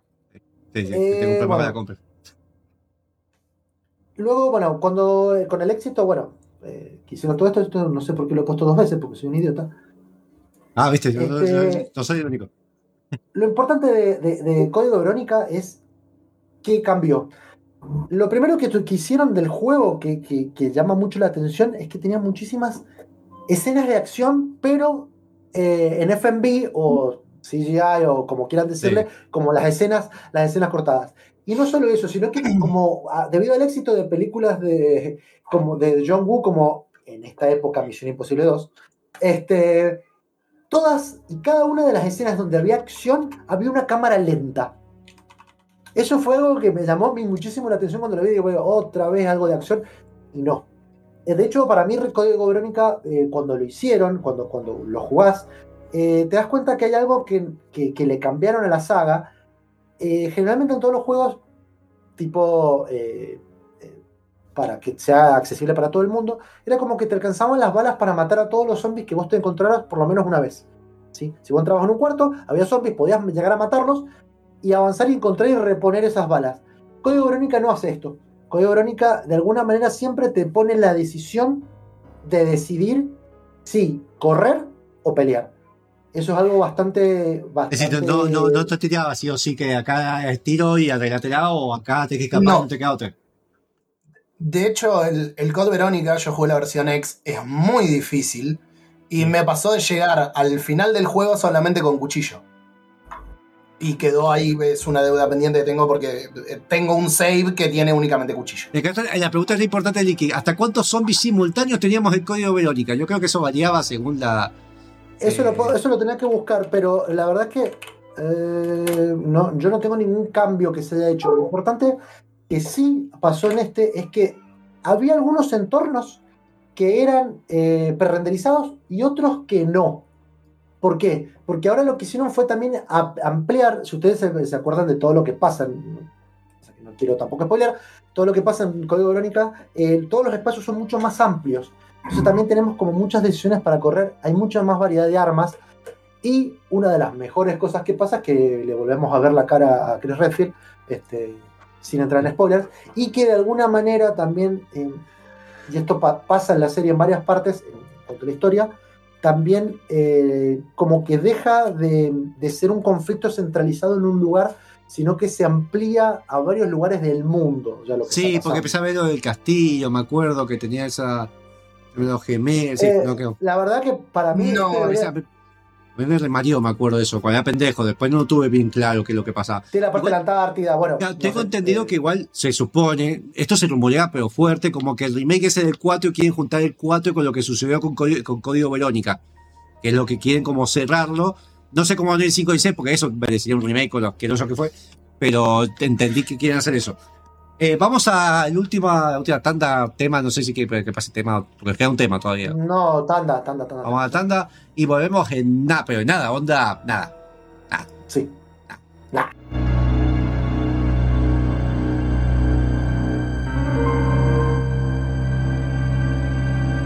la música de Misteriosa volvemos de fondo. Acá activo el sonido y eh, abajo. Ah, Acá- bueno, no. acá- ah, a ver, espera, leo un poco los comentarios. Estamos con el código Verónica. Acá dice: Si piensa que el Chris de Resident 5 era alto, ancho, cuadrado, no conoce a Chris de código Verónica. Yo no me acuerdo que se veía tan. Sí, que el código de Verónica no era tan, no era tan musculoso. Pero, el pero cinco no se le perdona. No se le perdona lo de la piedra empujándola a puro Sí, puño. No se perdona eso. No se perdona. Ahí se recibe No perdona. abusón de piedras. Sí, sí. Bueno, eh, Eso la- a, vos va- le, le jode. Y acá Hades, el monstruo que más me asustó son las cuentas. Eso cuenta como para el sorteo. Yo creo que sí. Yo creo que sí, sí, fue, fue muy creativo. Así que sí. Yo lo metí, espero, espero que lo agregues. Este, Sí. Bueno, un poco la recepción del juego. Eh, el juego, recordemos que obviamente era un exclusivo de Dreamcast en su momento. Eh, de hecho, mucha gente dijo que era el mejor videojuego del sistema, junto con Soul Calibur. ¿Te acuerdas Sí, por la fluidez, me imagino. Y que eh, era el mejor, que bueno, que era el mejor de todos los juegos de terror de Dreamcast. Incluso le ganaba a House of the Dead 2, Zombie Revenge y Carrier, que eran otros juegos de, de la época. Este, lo importante de todo esto es que luego hubo, estuvo el lanzamiento de Código Verónica X para PlayStation 2. Este, ya que lo que hicieron fue mejorar un poquito, sobre todo los frames. eh, que al, al año y medio le cambiaron, le mejoraron los frames directamente para PlayStation 2. Este, y ahí pudimos jugarlo todos aquellos que no teníamos una Dreamcast. En ventas, el Código Verónica superó a Shenmue, ese juego No, no, maldito pará, que a Monster pará, le pará, encanta. pará, no, no. Shenmue es un juego de culto que como el buen vino se fue apreciando con el tiempo, pero es el peor, es el mejor, peor videojuego de la historia. Y lo estoy diciendo, escúchame, mejor, peor videojuego. Listo, no más nada. Bueno, está bien. no Lo importante es que las no ventas, ya, ya que esto tiene que un poco que ver con lo que le pasó a la Dreamcast en realidad. Las ventas, si bien fueron buenas, porque fue el mejor, fue el juego, el juego más vendido sí de la Dreamcast, eh, fueron débiles en comparación a los mismos predecesores de la serie. O Sí. sea, vendió menos que otros Resident Evil, pero vendió- fue el que más vendió de Dreamcast. Justamente la versión de PlayStation 2 vendió más de 900.000 copias y ganó 27 millones de dólares en Estados Unidos en julio del 96, superando a Resident Evil 4. ¿sí? Y luego siguió viendo- vendiendo 1.4 millones en todo el mundo. Este fue uno de los, de, de alguna manera, de, la- de los problemas que, que- que trajo en realidad con la consola de Dreamcast, uno de los tantos, era que al no haber tantas versiones de juegos y, y estaba muy centrado en algunas exclusividades eh, de desarrollo, eh, como que la fueron llevando de a poquito a que se fuera. Em, No, esa sabía- yo no sabía el tema de ventas, yo sé que Ahora, después, ¿Qué pasó, ¿Qué pasó con la historia del Código Verónica? Eh, una de las cosas que pasó es que la historia se da, la, la misma historia que tiene Código Verónica, que es bastante rebuscada en algunas partes, se adaptó a otros juegos. Por ejemplo, hicieron un Resident Evil Gun Survivor 2, Código Verónica, que yo no sabía hasta que me puse a hacer esto, donde directamente jugás al Gun Survivor, pero como si fuera todo en un riel del Qué Código. Verónica. Te explican en lo tu mismo, casa pero en una consola, si fuera un arcade, debe haber salido para el case, igual en Japón o algo, porque Sí, a- eh, acá no creo que ese tipo, los juegos de rieles, creo que excepto Time Crisis, si tenía la pistola valía la pena. Y bueno, y luego salieron otros juegos que no tuvieron, que no fueron tan malos de Resident Evil como que lo vamos a hablar más adelante. eh, Resident Evil de Dark Side Chronicles para eh, Wii, que también es un juego de, de Light Ah, no, pero que avanza un poco la, la, ese la no lo tenía tan presente. Este, y Ya tiene pasamos lo algunas de Game Boy, eso no lo vamos a mencionar.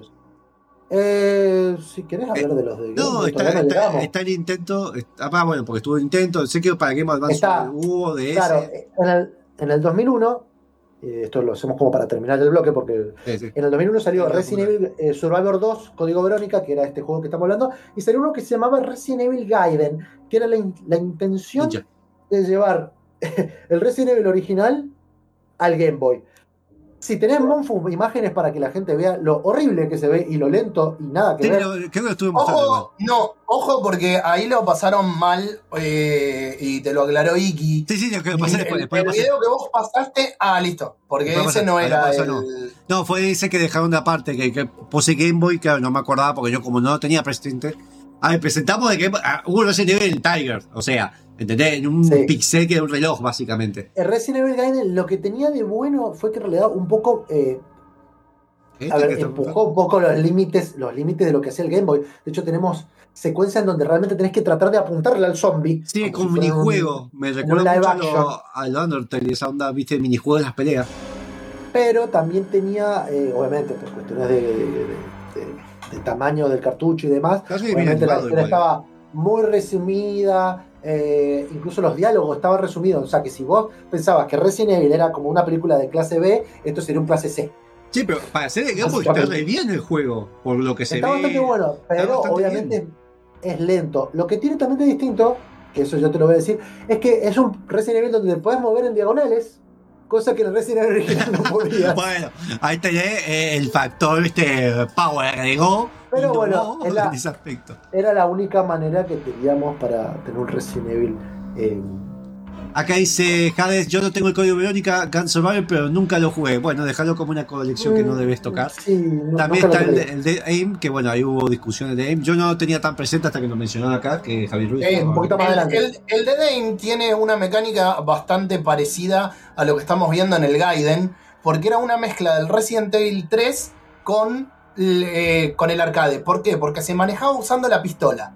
Ahora, la Ay, Light Gun ay. de- ay, Ay, la Light Gun de PlayStation 2 lo que tenía era una cruceta en la parte de atrás que te servía para caminar cuando vos estabas en el modo clásico y tenía botones a los costados que te servían para eh, interactuar con los elementos que tenías que interactuar. ¿Qué pasaba? Cuando vos tenías un zombie y apretabas el gatillo, automáticamente pasaba a la primera persona y vos lo jugabas como un, como un Time Crisis. Ajá. Ahora, como no estaban solamente adelante tuyo, podían estar en cualquier parte del entorno, vos te tenías que mover la primera persona hacia izquierda y derecha para poder eh, tener a los zombies en pantalla y dispararle. Tenías que ser muy rápido con los reflejos y el problema era que necesitabas tener una light gun.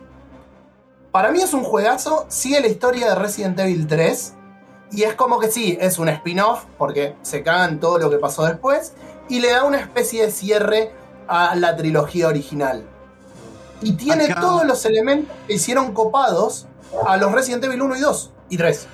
Ahora, después de, código- así, después de todo esto que salió de Dreamcast, después salió el Outbreak, es mucho después, porque lo vas a mencionar, vamos a profundizar. el Sí, yo lo, Ah, lo- lo voy a mencionar. Ah, ah, eh, en el próximo informe, porque en realidad esto da para muchos, de hecho, vamos, no vamos ni por un tercio. eh, tranquilo, tranquilo, tranquilo. Me, me ayuda. Eh, en la próxima. Perdón, perdón. Quiero que Chacho me diga que tengo razón en lo que acabo de decir, porque. Tenés, ra- tenés no razón, tenés razón, pero apesta. Dale. No, no, señor, no, me voy, renuncio. Yo no puedo decir nada porque no jugué. Pero si No vamos a podés porque discutir mucho una familia. Es, es- es una familia rara. Ah, El 4 sí va a haber mucha discusión, ya me imagino que es lo que vas a hablar de lo que pasó con el 4, porque hubo varias cosas, eh, Bueno, y demás. Mi idea, mi idea es que en el próximo informe hablemos de eh, lo que sigue, que es el año 2002. Tenemos el remake del Resident Evil 1, que ya lo dijimos, así que empezó por ahí lo salteo. Vamos a hablar de Resident Evil 0. Monfu lo estuvo jugando en vivo para, para que Sí. lo vieran. y el no, maldito y murciélago. Magic lo jugó con la novia y estaba el murciélago del ojete, que a todos odiamos. Bueno, ahí por desarrollo podemos hablar del 2003 que salió The Dame Outbreak, Outbreak File 2. Y nos vamos a meter con Resident Evil 4, porque Resident Evil 4 tu- Y tuvo encima cuatro builds distintos de Sí. cuatro juegos que inspiraron incluso al Resident Evil Village. Así que, Sí. bueno, No, nada, además, eh, además que es un juego que a los fans de por sí hay gente que lo odia. Yo fue, creo que fue mi primer Resident Evil que terminé sin ayuda y así, de no de jugarlo al lado de alguien, con un amigo, con un hermano. Fue el primer Resident Evil que terminé solo, solo, sin nada. sin eh, miedo. No, sí, con miedo sí, pero no, no, me acuerdo de la motosierra, que un momento me cerré la casa, no sabía que se podían romper las cosas, y me doy vuelta, escucho un golpe, me doy vuelta y me mató con una sierra. Me acuerdo que mm, tiré el control del, cagazo. Eh, acá Bueno, dice Resident eh, Evil Hades, dice, ya lo vamos a discutir, Resident Evil 4 es el peor de todos Resident Evil. no, Eh, eso, está, eso está en debate. No. eso está en No debate. es el peor, pero no es el que más me gusta. no, Un- eh, un- No, no, no. Pará, pará. A vos porque no te gusta Resident Evil. no, no, no, ¿para, son- ¿para qué? Yo pensé que no me gusta Resident Evil. ¿Podemos, podemos discutir cuando lo hagamos Ya, en el te programa y ahora vamos con el sorteo. No, pero si tenemos cuatro minutos, acuérdate, empezamos tarde, tengo otro tema. Ah, bueno, entonces vamos con el tema. Vamos con el tema si toma agua. Bueno, toma el próximo tema que tengo yo acá es para, para bajar un poco y que dejemos de Pero, hablar de antes de cosas malas. yo, yo quiero que sepa, Fran te juega al Resident Evil de Tiger antes que Resident Evil 4, parece. Porque peor, listo, ya está, Eh, no, listo, vamos ah, al siguiente espera, tema. espera. El peor es el Resident Evil 6. A mí el Resident Evil 4 Sí. no me gusta No. por el rumbo que tomó. Bueno, Ah, es otra cosa, Por el rumbo que tomó. es otra cosa. a eso, y eso por lo eso- vamos, a- lo vamos a eso discutir en su momento. Sí, lo, sí, lo- lo podemos discutir cuando. Váyase todo el carajo, hagamos el tema. Vamos al tema. El tema vamos a escuchar un juego que no, no jugó, que se llama Delta Rune, porque nunca juego. Este, Perdón, el perdón, tema se llama... te, te subí el volumen sin querer el tema de fondo, perdón, a ver si habla. Ah, bueno, vamos a escuchar. Big Shot, largalo de nuevo. Vamos, a- vamos a poner Big Shot de Family Jules con eh, Alfa Rad, que ahora lo que hace es cantar, porque antes ponía, hacía música tipo electrónica, ahora también Alfa canta. Rad. Eh, Alfa Rad. Lo Que escuchamos en es-. Da, da- no, no tiene ningún significado. No, no Da, se da. puede. Así que escuchamos y volvemos con- Nos vemos. para cerrar el programa. Gracias.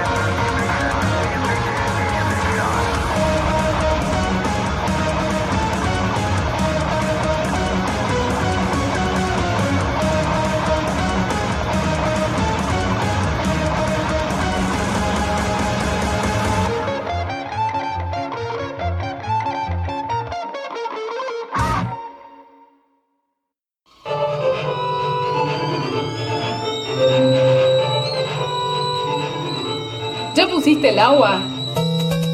Gamer con mate está de vuelta. Hay con una canción mucho más alegre. Que voy a leer un poco los comentarios. Quiero y hacer bueno, unas menciones de esos comentarios innecesarios que siempre hago al final del del programa, pero eso es normal. Eh, recuerden que es- Game Combate es la psicología para mí. Vamos a. Acá, bueno, estuvieron discutiendo últimamente que 6 es el peor. En 6 no, lo jugué un poco y yo me reí tanto con Huffy. La parte que tenía que hacer tackle tipo. "Ah, soy John Cena a los perros que pará. dejé de jugarlo.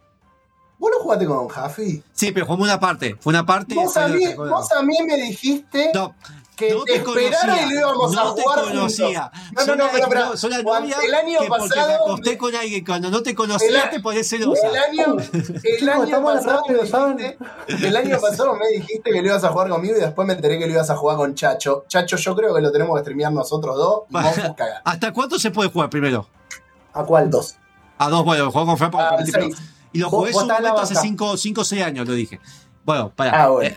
bien, fue por eso. Que se hacían ataque los perros y hacíamos carreritas cuando sentados. Eh, acá dice Jade, para eso tengo el CRT, que es el Team Racing o qué es CRT. Ah, el, el televisor de tubo. Pues. Igual recuerden que lo que acá dice que ya no hace falta. Los juegos, de hecho, la Switch eh, se puede hacer, eh, usan el infrarrojo todo puesto para disparar, así que se pueden recuperar. Hasta te diría que hoy más que nada se podrían recuperar, o con juegos de celular. Pe- Perdón, Monfus, ¿puedo hacerle una aclaración Sí, sí. a, a Sata, a, a Extaka? Cuando dice yo en la parte de los jefes, cuando les disparaba a la nada, las balas le da igual. Yo creo que en mi caso, lo peor que le pasó a Resident Evil 6, eh, porque yo creo que tenía muy bien puestas las ideas. Bien, vamos a Laidan. Eh, fue el, el hecho de que estaba mal hecho. Cuando los zombies empiezan a deshacer, que se desarman en cuadrados, cuadrados, eran polígonos, y estamos hablando de PlayStation 3, Pasa que no unidos zombies. por hilitos, Pasa que pero, pero en el nivel diseño estaba mal. En el nivel diseño, vos, pero vos venías de GameCube, de tener los lichis, que no eran zombies, pero tenías los lichis y tenías algo orgánico, a que se desarmaran en Legos. Bueno, eh, de hecho, esto lo vamos a hablar después. Luego, luego del Resident Evil 6, nosotros tenemos ca- casi, de a partir del 2000, 2 a barra 3 juegos por año que sacaban. Después de Resident Evil 6, no, se, no hicieron nada hasta el año 2015. O sea, pasaron 3 años entre medio. Bien. Por algo, Sí, sí. por algo pasó lo que pasó. Pero bueno, Sí, por algo lo de vamos a vuelta a hablar Resident después. 7, que ya vamos a hablar en su momento, que bueno, Resident 7, hasta cuando lleguemos a esa parte que va a faltar, eh, fue Sí, yo- creo que el, cambio, para- el cambio de la vuelta a la saga. Para cerrar, claro, yo para cerrar un poco al- al- al- a la idea de por qué empezamos, eh, si se quieren quedar después, todo, yo creo que vamos a hacerlo todas las semanas hasta que termine octubre. Sí. O sea, nos queda, no, que en realidad nos queda uno, pero vamos a hacerlo Va- más va- seguro. vamos a hacerlo más, porque empezamos tarde y porque yo tengo que tener Resident Evil también en octubre y me atrasé, así que bueno, ya voy a. Eh, yo esta, yo este, toda esta cronología, digamos, del juego de Resident Evil, sobre todo de la parte del desarrollo, lo hice porque cuando jugué Resident Evil 8 a mí me pareció que tenía muchos, pero muchos elementos de todos y cada uno de los juegos que estoy mencionando.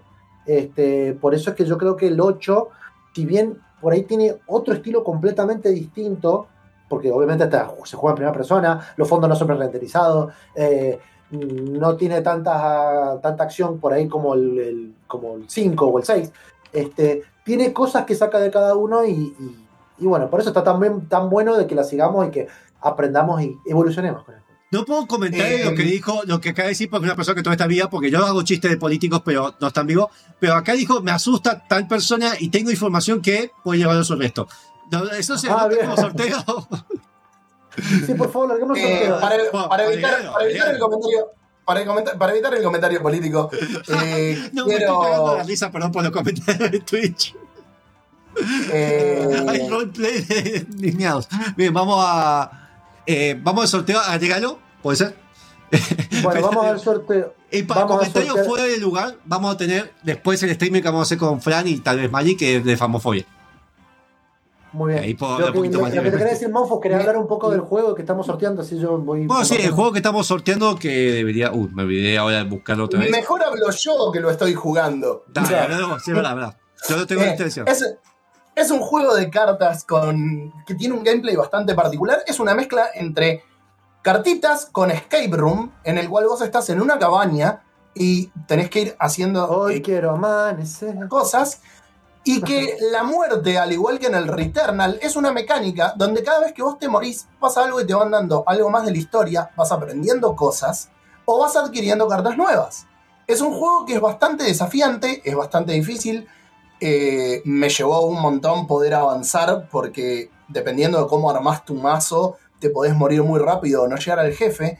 Y es un juego que cambia constantemente y que te va a romper la cabeza. Eh, antes yo le decía a Monfus que por ahí aclarar sobre el tema de Pony Island o Doki Doki no estaba bueno, porque es un juego que realmente vale la pena experimentar y Yo para vayan el tema. completamente, Digo porque. no, vayan, vayan completamente vírgenes, no escuchen nada, no vean nada. no es un juego sí, que- eso, eso comparto. no, te voy a decir una cosa, y la review va a ser un poco mentirosa.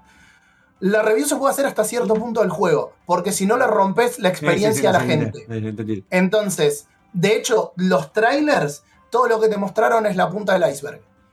Realmente es un juego que yo no esperaba nada, que me preocupaba el tipo de gameplay y que me está sorprendiendo a cada paso eh, y que estoy muy muy contento de que Devolver Digital nos haya dado la posibilidad de reseñarlo. Eh, bueno, y agradecerles también ¿no? por el código este para reseña a ustedes. La realidad es un juegazo.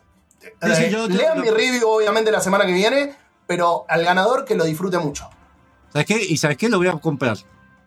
Bueno, Sí, vale la pena comprarlo. No Vamos sé a leer- está, vale la pena vamos a comprarlo. leer, estuvimos preguntándole a la gente para que se ganara este juego, este, qué monstruo les pareció que les daba más miedo, que los asustaba, o qué tipo de monstruo. Y tenemos a Javi Ruiz que dice que, que más miedo le dio fue, es el de The Thing, o la cosa, o el, el bicho que está en la, en la Antártida. Eh, O puede ser la cosa bueno, de Loco después- Adam. Puede ser la cosa de Loco Adam y le da miedo. Eh, puede ser cosas eh. peludas. El Iki dice que le da miedo los monstruos que hacen ruidos estridentes, como Monfus, porque es un bicho súper feo y, morita- y morital. Mortal, me imagino. Pero sí. ah, bueno. Joel dice que eh, no, sería, no sé si serían monstruos, pero lo que me, me asusta un poco son los muñecos. Las muñecas antiguas son muy aterradoras. Uy, Yo tengo una- sí. Yo sí. tengo una, una cosa muy buena. Mi hermano cuando alquiló, mi hermano no, Monfus, el otro, cuando alquiló una casa, eh, alquiló sigo- todo lo que venía. Que Vivir, no escuche claro. esto. Que no escuche esto. Eh, sí, espero que no lo escuche.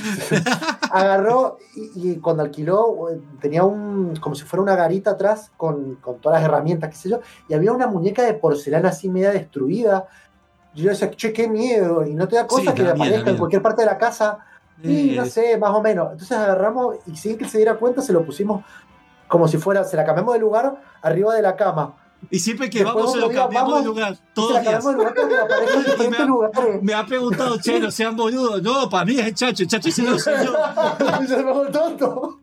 Y se fue una vez raro. No, una vez a mi vieja la muñeca esa de cuerda que canta un, un tema antiguo que mueve la cabeza así mientras va con una cosa esa musical de la cajita. Y se lo puse No. a escondida, salió del baño y se lo puse en la cama varias veces. Se cagó y hasta que le dije que fui yo.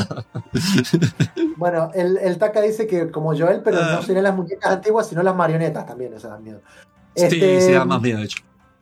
eh, acá no sé por qué no le puse con número, pero bueno. Ah, no, está bien. Eso es otra cosa.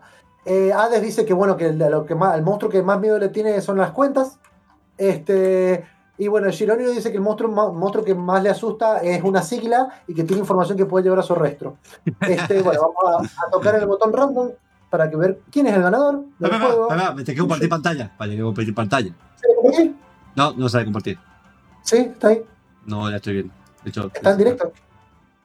Ah, te voy- No, que antes me salía un montón. ¿Por qué no me sale? Porque antes me salía como Bueno. que salía este video. Ah, tuve que salirme y volverme a meter. Ahí está. Bueno, el ganador es eh, Joel de Twitter, este, que le asustan las muñecas antiguas. Este, así que, eh, Joel, lo que te pido es que por favor nos mandes un mensaje por, de- por Twitch. Por Twitch, así te lo Este- mando hoy mismo, así ya. O sea, onda, estoy, mientras estoy cerrando todo, te lo mando. Felicitaciones, Joel. Ay, la merecida. Perdón, perdón, Y la yo- puteada. ¿Qué? No, y que- después me reta a mí, ¿eh? Después me Perdón, perdón, perdón, perdón la puteada. No, es que justo Me empezó, deja, me deja fuera el Resident Evil 6, putea. empezó, no, Ah, empezó a ver Así es Monfu borracho. Justo estaba buscando Encryption y empecé a ver un flasheo en la pantalla de Discord. Empezó a ser así la pantalla, fue porque justo. Ay, Dios. Bueno, no pasa nada.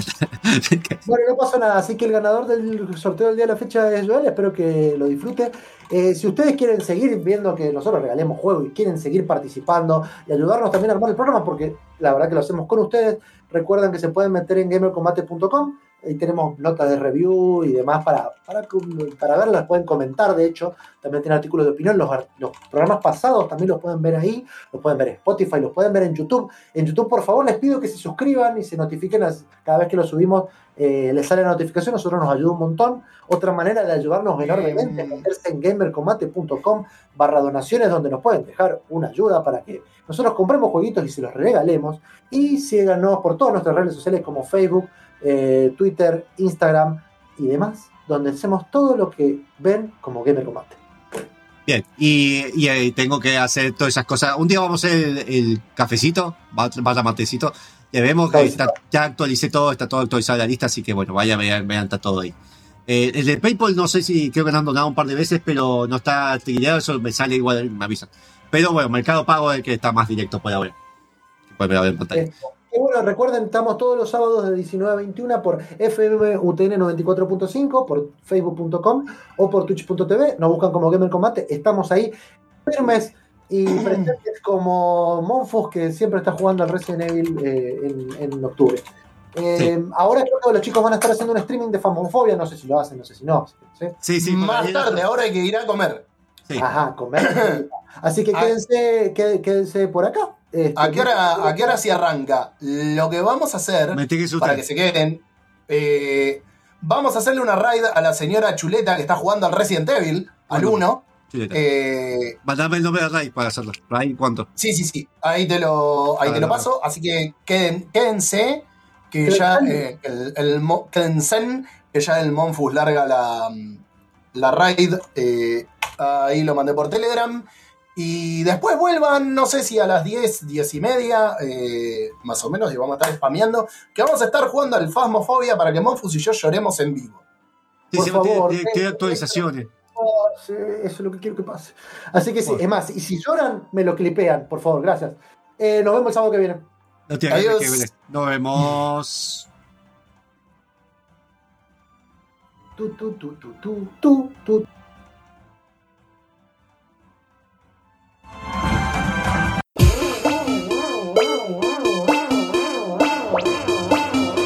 Amigos, mi nombre es Lionel Campoy. Si el programa Gamer con Mate te gustó, el próximo te va a encantar.